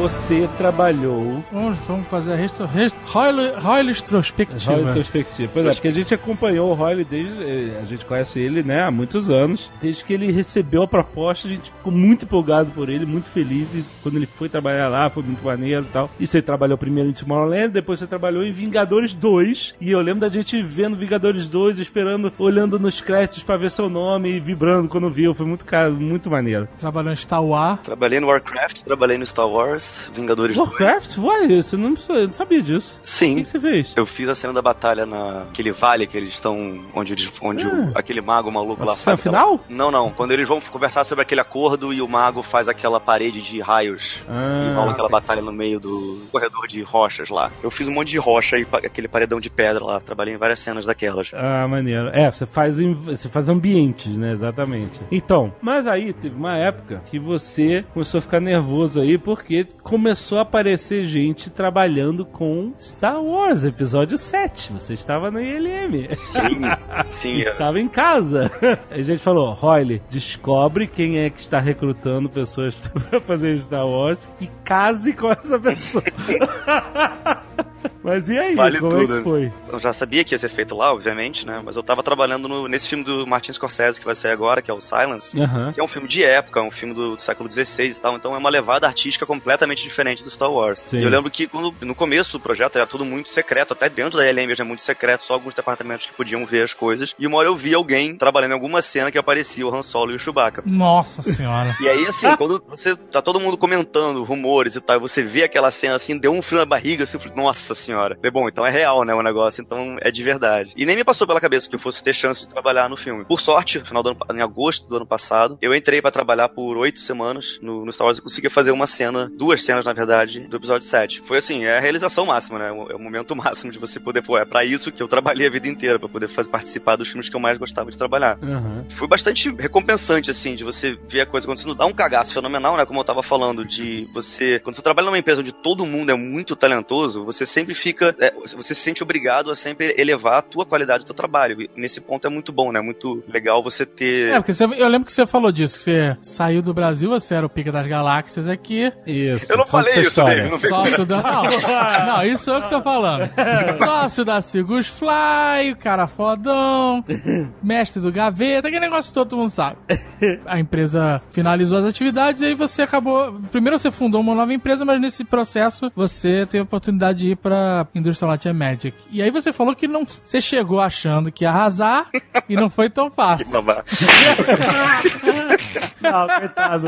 Coitado, cara. Não, fala aí como é que foi. Você, você foi na humildade. Ah, porque, assim, as pessoas que vêm de fora, assim, viam, ah, não, o Fernando era dono de empresa, que a Seagulls Fly sempre foi uma empresa que tinha muita gente talentosa trabalhando, eu nunca fiz nada sozinho lá dentro. E a Sigus Fly fez jobs não só pra publicidade BR, o que jobs inacreditáveis, aquele da Gisele Bündchen, que as tatuagens vão subindo no corpo, muito Aham. foda. Mas vocês fizeram pra Blizzard também, né? Abertura Sim. do Diablo 3. Sim, a abertura do Diablo Foi um 3. job bem fudido, né? É, a Seagulls tinha uma equipe muito talentosa, assim, a gente gostava muito do que fazia e era muito talentosa, a equipe inteira. E quando eu fui, todo mundo tinha aquela impressão de, ah, o cara era dono da empresa aqui, então ele vai ser piga das galáxias lá, né, como você falou. E assim, eu sempre tive muito pé no chão nesse sentido, assim, a, a- a ILM não é ILM à toa, ela é porque todo mundo que tá lá dentro é muito talentoso, ninguém entra lá se não, se não tiver um, um processo seletivo bem sério, né. E eu sabia que ia ser muito difícil porque, justamente porque é a empresa que mais tenta empurrar os limites, né, e fazer, acho que, o maior nível de qualidade e detalhes em cada cena. E assim, o Alexandre tava falando em relação ao inglês. Eu já falava inglês quando eu fui pra lá e ainda assim é um desafio. É uma barreira que você tem de você começar a trabalhar. Mesmo que você já tenha proficiência no software e saiba falar a língua e tal, etc. Você soma tudo isso com uma nova, um novo, um novo ambiente de trabalho. Você tem chefes acima de você. é, você tem uma equipe inteira trabalhando junto contigo. Você tem que defender as suas cenas nas dailies, com todo mundo olhando. É muita informação ao mesmo tempo e você demora um tempo até você se adaptar àquilo e começar a entender exatamente a tua função lá dentro, como lidar ali dentro com as pessoas e com o trabalho. Rapidão, vocês falaram, usaram o termo daily duas vezes aí, É, eu não desculpa. sei o que, que é isso. Deles são, são, é? é, são reuniões diárias que cada departamento faz, ou o estúdio faz, para poder acompanhar as cenas que estão sendo feitas no momento. Aham. É que nem daily vlog, só que só dele. Só que... E todo dia É, mesmo. E todo dia mesmo, né? É, basicamente o supervisor coloca a cena na tela, todo mundo fica vendo aquilo, você fala, ó, tô fazendo isso, tô fazendo aquilo, tô melhorando tal coisa. Aí ele vai olhar, ah, tá, isso aqui tá bom, isso aqui não tá bom, melhora isso daqui, muda tal coisa. Então é o processo de revisão das cenas para você ir evoluindo cada cena né, é, diariamente o que você tá fazendo. E dá um Aham. medo do caramba, assim, quando você entra lá pela primeira vez, assim, tá todo mundo olhando, aí você senta, assim, é tipo um processo, né, de seleção, fala, olha, aí coloca seu objeto, né, que você fez, ou então sua cena, cara, é assustador. Mas o que foi mais engraçado, recentemente eu fui numa daily de Halloween, e tava todo mundo vestido, cara, de alguma coisa. Eu tava vestido Aham. de pizza, e tinha uma mulher vestida de, tipo, Tomb Raider, sabe? Aí, tipo, e você tinha que levar a sério o que eles falavam, assim, era muito, era muito engraçado. É, na LM teve um cara de dinossauro, aquele dinossauro maluco que faz todas as cara entrou na sala de dinossauro, sentou na mesa, pegou as informações lá, tá, beleza, que ele levantou e foi embora. foi divertido. Mas é, enfim, assim, o, o desafio não foi, não, não é um dos mais fáceis. Você sair do país e você encarar outra linha de produção, outra equipe de trabalho, outra metodologia, você saber que você não é, não é mais você que tá lidando com o cliente, sabe? É, é, uma, é uma mudança muito grande na vida, mas é um desafio que, assim, vale cada minuto. Mas quando você chegou, você falou assim, caraca, eu vou ser demitido. Não vai... Cara, eu passei uns Não seis vai, meses achando toda noite, chegando, que eu chegava em casa, eu falava, cara, é amanhã que vão me demitir. Sem Amanhã sacanagem. que vão descobrir que eu sou essa enganação toda. Cara, amanhã que vai abrir um calabouço embaixo de mim, ou, ou o RH vai chegar batendo no meu ombro, meu irmão, o que, que tu tá fazendo aqui ainda? Eu- aí eu sempre, eu sempre trabalhava no computador olhando meio de ladinho pra trás, assim, pra ver se alguém tava vendo o que eu tava fazendo. Botou o espelhinho angular no monitor, né? Eu também tinha esse cagaço. É, ele- ele- eles chamam isso de síndrome do impostor, né? Você achar que você nunca é bom o bastante pra estar onde você tá ali. É, eu comentei que antes de começar na produção no Moana, a gente teve três meses de treinamento pra aprender os softwares, que a Disney tem os próprios softwares deles, Hum. que só é usado lá dentro. E eu fiquei desesperada. Eu Fudeu. falei, fudeu. É, é, e foi bacana porque foram foram três meses que eu fui paga pra aprender, né? Então era É, maravilhoso. É, então eram todos os dias exercícios com mentor e a cada semana a gente aprendia novos tools, assim, foram acho que sete ao todo, que são muitos. E passados três meses teve uma avaliação e eu conheci algumas pessoas que depois dos três meses foram cortados. Falaram, olha, você não está pronto para produção. Nossa, mas você conheceu antes ou depois? Eu conheci durante pessoas que entraram com a gente, que Nossa e senhora. eu ficava com aquele cagaço diariamente falava, não, eu não vou conseguir chegar até o final, ele- eu sou uma bosta. Mas aí acabou que tudo deu certo, fiquei até o final e tô feliz. Caraca, cara. É, porque você tem que aprender. Exato. Não é só legal você ser paga pra aprender. Você tem que aprender. É, e tem que estar pronto. Não adianta você também ser ótimo, mas ser uma pessoa que é preguiçosa, que não, não tem uma relação boa, que isso conta também muito, né? É, claro. É, volta um pouco aquilo que o Alexandre tava falando sobre o artista, né? O, que você- se o cara tem muito ego de artista, ou se o cara não tem responsabilidade em cima de um prazo pra ser entregue, ou se ele não sabe lidar bem, trabalhar bem em equipe. Costumo falar sempre que o profissional mesmo, ele não é só talentoso, ele não pode ser só talentoso, ele tem várias outras características que fazem ele ser importante dentro da empresa. Então, não adianta o cara ser extremamente talentoso se ninguém consegue trabalhar com ele. O cara tem que Mas essa parada do prazo eu acho que deve ser determinante. Se você é uma empresa grande dessas aí, qualquer uma das três, não consegue cumprir um prazo, tchau, porque é um dominó, você Exatamente. derruba todo mundo na tua frente, né? É, e ao mesmo tempo, se você não pode receber uma crítica que você fica ofendido, tipo, o cara vira pra você e fala, olha, isso aqui tá ruim, isso aqui não tá bom e isso aqui tá um pouco melhor. E, e- e se você levar isso pro lado pessoal e fica magoado com isso, tipo, ah, ele falou que meu trabalho tá ruim, cara, é, desculpa, não, você não pertence a esse lugar. Você tem que saber escutar essas críticas, tem que saber ouvir isso com maturidade e saber usar isso pra melhorar o teu trabalho, e não pra... É mesmo porque o cara que tá te criticando, acredito eu, né? Ele não é o dono da parada e fuma charuto e acende com nota de 100 dólares. Ele tem o superior, né? E tem os investidores e ele tem que ser direto, né? Ele não pode ficar, olha, seguinte, eu adoro o seu trabalho. Não precisa ficar. ótima é um- pessoa. ele tem que ser o mais direto possível, Exato. né? Exato. É. E mesmo que você não concorde, você tem que. Não pode bater boca. Não, eu não concordo. Tem que. Abaixa a cabeça. Ok. É, você- Tem muitos millennials trabalhando aí com, vocês, né? Claro Eu não sei. Tem que ter, né? É- Tá batendo na idade, né? Ou não? Na ILM não, na ILM a, faixa etária é um pouco mais velha. A galera já é mais, já é mais Mas da você minha provou idade. tempo aí pelas essas características que você tá citando aí. Quem lá também é mais velho um pouco. A galera é sempre acima dos, dos 25. Mais velha, acima dos 25, você tá falando sério. né? É, Mais velha.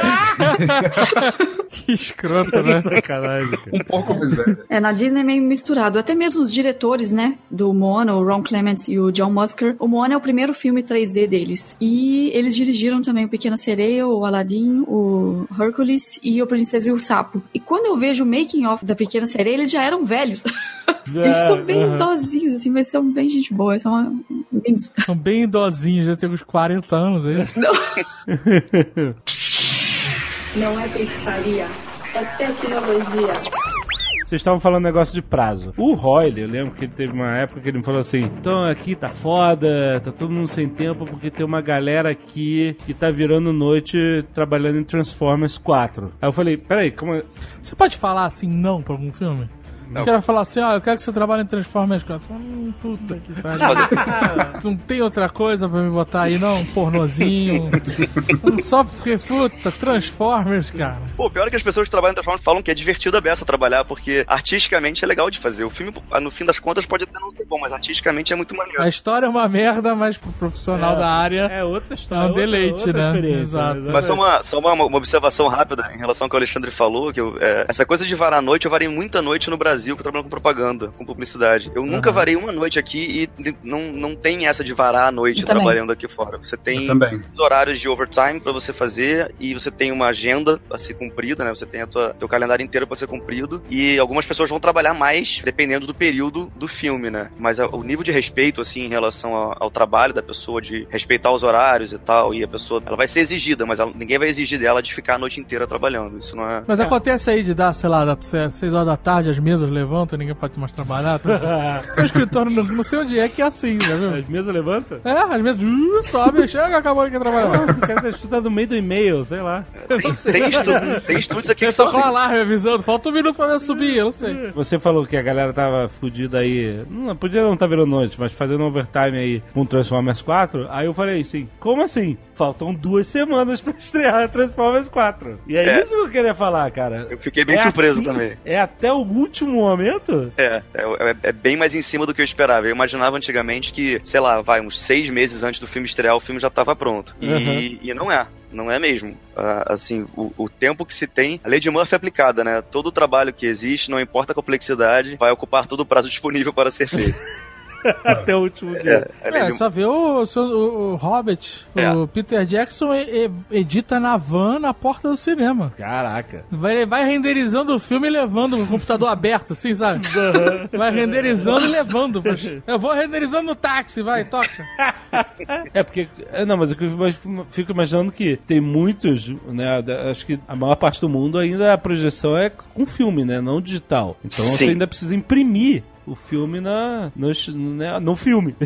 O que eu me dei conta, se não me engano, Doutor Estranho, eu acho que foram quatro, cinco semanas antes da estreia, que foi a entrega final. Quatro, E- cinco semanas? Porra, foi bastante. É, e, e, tipo, é, é mais ou menos isso. É tipo um mês e um mês e pouquinho antes, no máximo, que, que, eu, que eu vi, né, de mais, próximo, de mais próximo. É bem, é bem assustador, assim, você vê, muitas vezes no trailer, você vê algumas cenas do filme que no filme estão completamente diferentes. E eu nunca tinha me dado conta disso até você ver a, a, a coisa, porque a, a cena vai pro trailer, mas depois ela continua evoluindo dentro do filme, né? Sim, sim. E isso às vezes é complicado, essa questão do trailer, porque muitas vezes eles te forçam a entregar as cenas pro trailer, né? Porque eles querem mostrar alguma coisa e depois você tem que refazer a cena praticamente inteira. É, no Mad Max, o, o primeiro trailer que aparece aquela galera balançando de um lado pro outro e explode aquele mega caminhão tanque. Uhum. No, no segundo ou terceiro trailer, sei lá, aparece a mesma cena, só que a explosão é muito maior, tem muito mais carro na cena, é muito mais complexo do que a primeira vez que ela aparece. É porque às vezes até tem, sei lá, alguém critica a cena, ou então às vezes o próprio supervisor fala assim, ah, a gente pode melhorar ainda essa cena aqui e tal, então sempre volta, né, e tenta melhorar. No final, Basta ver quantas vozes diferentes o Apocalipse teve nos trailers do X-Men. Mesmo assim, não adiantou, né? Foi uma merda do mesmo jeito. É, no Brasil, o Guilherme Briggs ia fazer a voz do Maui. Eu me lembro no primeiro trailer dublado era o Briggs, mas eu não sei por que mudaram. Não, mas então, dublagem de trailer não necessariamente está É atrelada à, à participação do filme, entendeu? Eles dublam o trailer como se fosse uma coisa completamente independente. Aí às vezes é a mesma voz, às vezes não é. Entendi. Depende do processo de seleção, de testes e etc. que o próprio estúdio faz. Então, isso às vezes, muitas vezes na época que saiu o trailer, aliás, muitas vezes não, praticamente sempre né, que sai o trailer, ainda não foi feita a seleção mesmo de atores. Então, dubla o trailer, assim, quem, quem tá lá. isso é o que eu, o que eu sei por alto, né? Mas, mas é isso, por isso que às vezes mudam as vozes do trailer pro filme. Não é pescaria, é tecnologia. Eu não falei que eu sou a única mulher do Brasil na Disney. Olha aí, eu tenho Ah, não, coragem. olha aí, orgulho. É claro. A única brasileira na Disney Animation Studios. Exato. É isso, olha aí. É, na verdade, ao todo foram oito brasileiros. Então era, era Branca de Neve e Sete Anões. Porque o resto era tudo. É. Todos os caras de São Paulo. Impressionante como é que. Foi, eu não sei se foi coincidência, mas todos são É, de São ainda, Paulo. ainda é um mercado muito saturado por homens, né? Tem muito homem trabalhando com isso. É. E não sei dizer exatamente os motivos, mas por algum motivo você vê menos mulheres trabalhando com isso. Mas eu me acostumei. É, é maneiro porque na ILM tem muita mulher trabalhando com animação, com composição, com tudo. Mais do que no Brasil. Eu vi uma diferença bem grande quando eu vim pra cá. É, quando eu trabalhava aqui no Brasil, era a maioria sempre masculina. Na faculdade eram também a maioria homens comigo. E também na Alemanha. Tipo, quando eu tava na faculdade lá, eu tinha uma sala, eu era a única menina e com cinco caras. Nossa. É, eu já meio que acostumei, assim, com essa falta de mulheres. né? É, é bom que serve de incentivo, né? Tipo, Exato. pra existirem mais exemplos. É, eu fiquei muito Muito feliz bom. de representar não só o Brasil, mas também o meu gênero. Muito bom, muito bom, cara. Porra, parabéns, muito foda. Não. E, e a puta história pra contar. Qual foi a parada mais difícil de todo esse processo? Essa jornada Essa até aqui. grande jornada. Ah, de- do Brasil até a Disney? é, assim, mesmo antes, o que, que você acha do seu caminho como artista que foi, sabe, a parada mais perrengue que você teve que. Não, os obstáculos que você teve que né, tive- superar? É, foram muitos, assim, porque não só financeiro, né, que eu não, não tinha um suporte, assim, eu, acho que se não fosse pela essa bolsa do governo da Alemanha, eu nunca que poderia ir pra Alemanha. Aham. Acho que também fiquei, muito tempo eu fiquei frustrada com o mercado, que eu via portas fechando pra mim, mas eu tinha uma motivação, eu tinha um sonho, e eu segui forte, eu agarrei nesse, nessa vontade de querer alcançar os meus sonhos, que era trabalhar com feature film. Esse era o meu maior sonho. Eu sempre quis fazer animação pra atingir o mundo todo.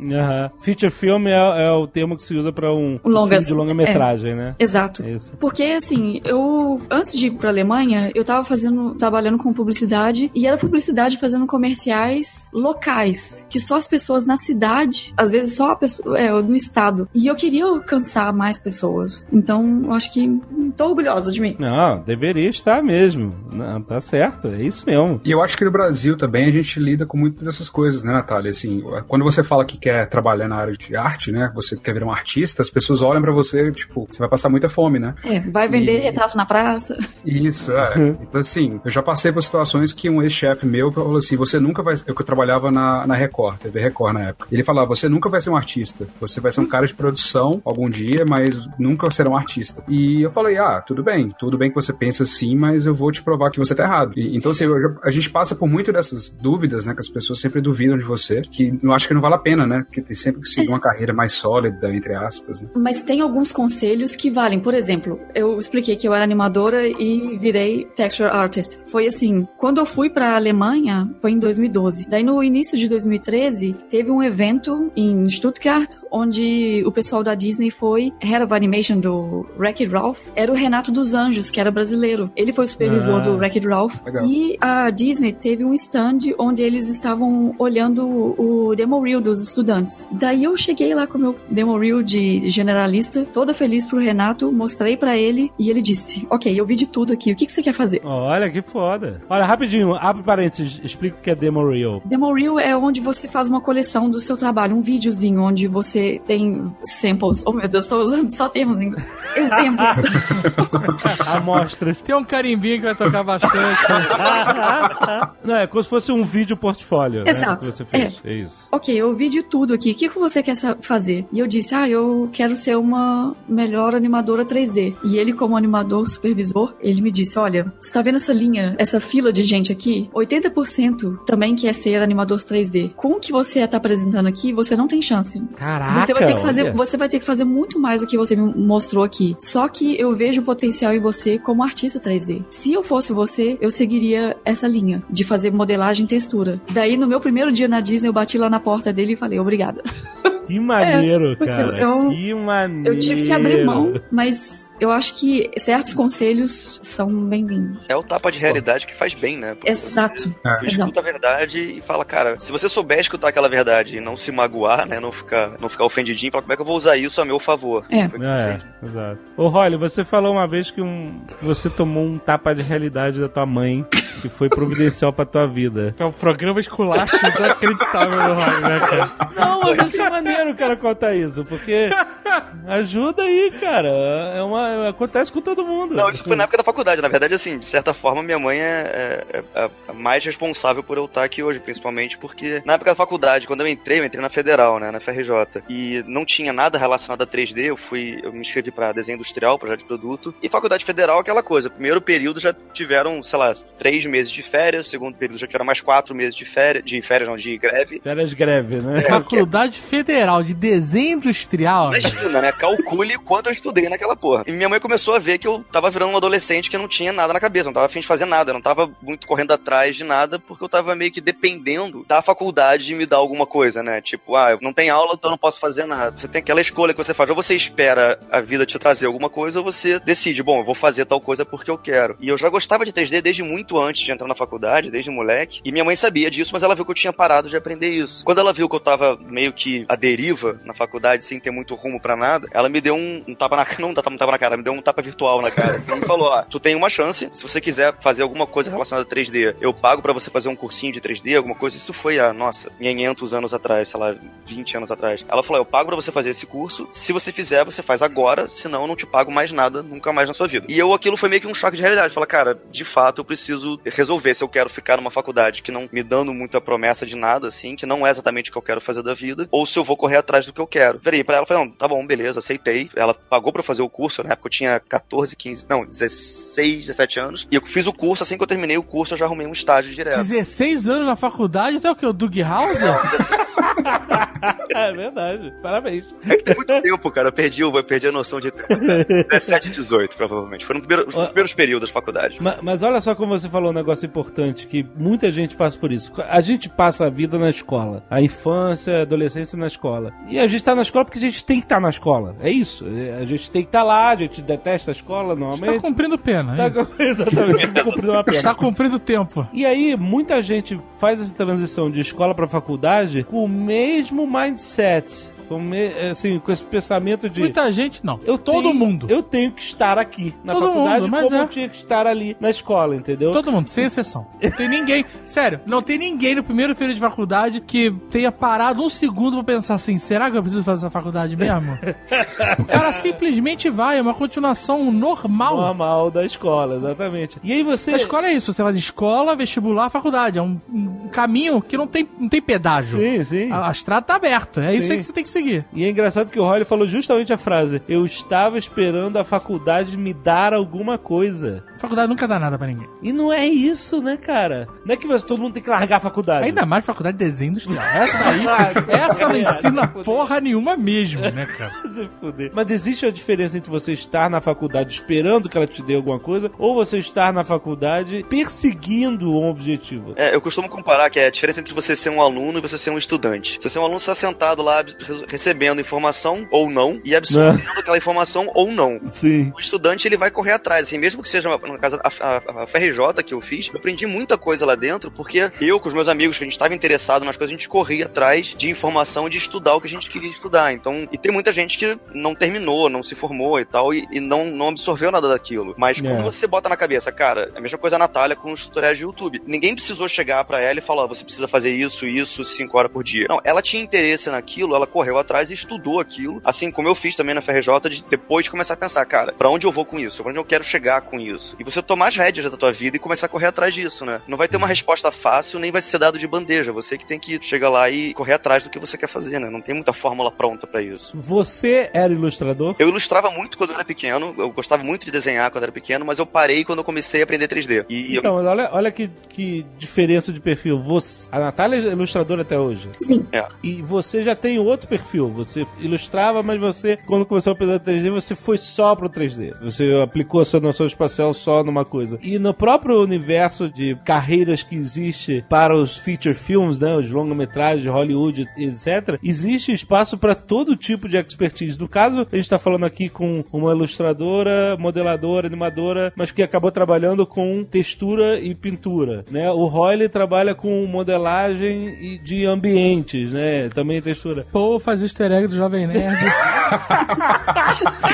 Mas você, como você falou, tem a galera de composition que junta isso tudo. A animação tem a galera só de efeitos, que vai fazer fumaça, fogo, sangue. Tem a galera técnica que programa, que desenvolve ferramentas. Tem Pois galera- é, porque tem Exato. todo filme tem um software novo, tem um- alguma coisa diferente, né? Esse, esse mercado tá em constante evolução, né? É um mercado Exato. muito amplo, sem dúvida. É um mercado que Mas- tem passou pra todas as áreas. Mas é engraçado também que se você olhar nos estúdios, pelo menos onde eu trabalho, eu acho que 80% das pessoas não tem background de artístico nenhum, sabe? Eu fico até impressionado. Às vezes a pessoa fala assim, ah, eu não sei desenhar nem pintar, e você vê o trabalho dela em 3D, é, é fantástico, sabe? Eu acho que o tra- o, trabalho 2D, ele te dá uma, um plus bem bacana, assim, porque você consegue ver melhor as coisas, você consegue, acho que até pensar um pouco melhor, sabe? Assim, o conhecimento de desenho, pintura e tal. Mas eu não, não acho que seja uma obrigação, sabe? Eu sempre aconselho a pessoa a aprender isso porque desenvolve muito os seus sentidos, assim. Mas eu, eu não quero, tipo, se você não sabe eh, desenhar, não fique desmotivado, sabe? Mas é, é engraçado que vocês estavam falando de várias possibilidades e tal, né? Quando eu fui lá visitar a Pixar, eu realmente fui, não foi zoação. Quem me receber lá ia ser o Léo Santos, só que ele não pôde no dia e ele conseguiu outra pessoa pra receber a gente pra fazer a visita, que é o Greg Olson. E o cara é um dinossauro lá da Pixar, fez de, fez de tudo lá dentro. E o trabalho dele hoje é pegar o filme, tirar ele do storyboard e transportar pro filme em si, fazer as cenas funcionarem, acontecerem, sabe? Aham. Mas o Ele cara é um começou. Mas não é, não é diretor, é tipo um. Eu não sei dizer o que. Desse um- layout. Ele devia ser layout isso, art. exatamente. exatamente. O Obrigado. que, que é? Layout Artist. O Léo Santos também é Layout Artist na Pixar. Isso, exatamente, os dois são exatamente. Esse é o job do cara. Mas ele começou, olha que maneiro, ele começou pintando, literalmente, fisicamente, os bonecos dos Gremlins. No primeiro filme dos Gremlins. Caraca, que Ele não mexia em computador porra nenhuma. Sei. E aí essa indústria tava começando na época e um cara falou assim: Ah, você não quer trabalhar com a gente, negócio de computador? E ele foi lá aprender a mexer. Que maneiro, hein? Sentou na frente do computador e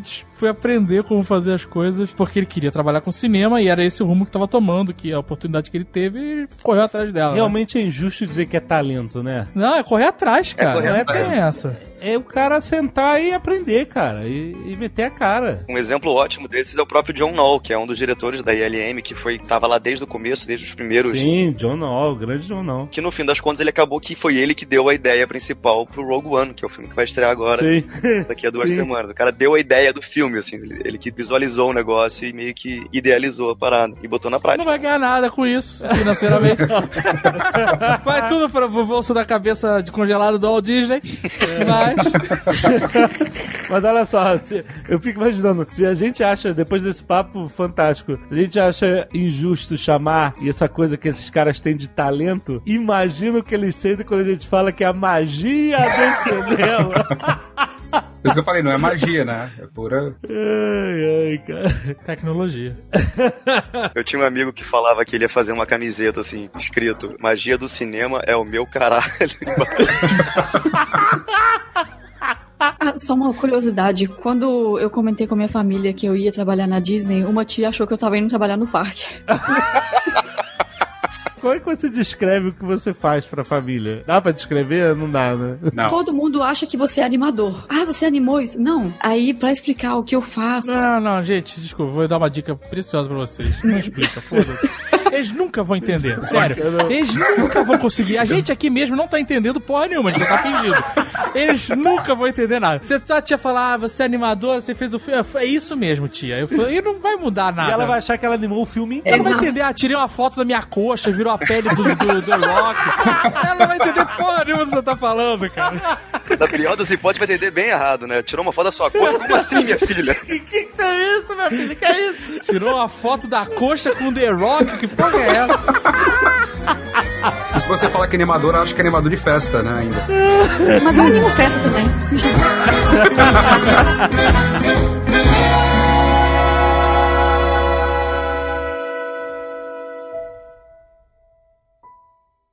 Este Nerdcast foi editado por Radiofobia, podcast e multimídia.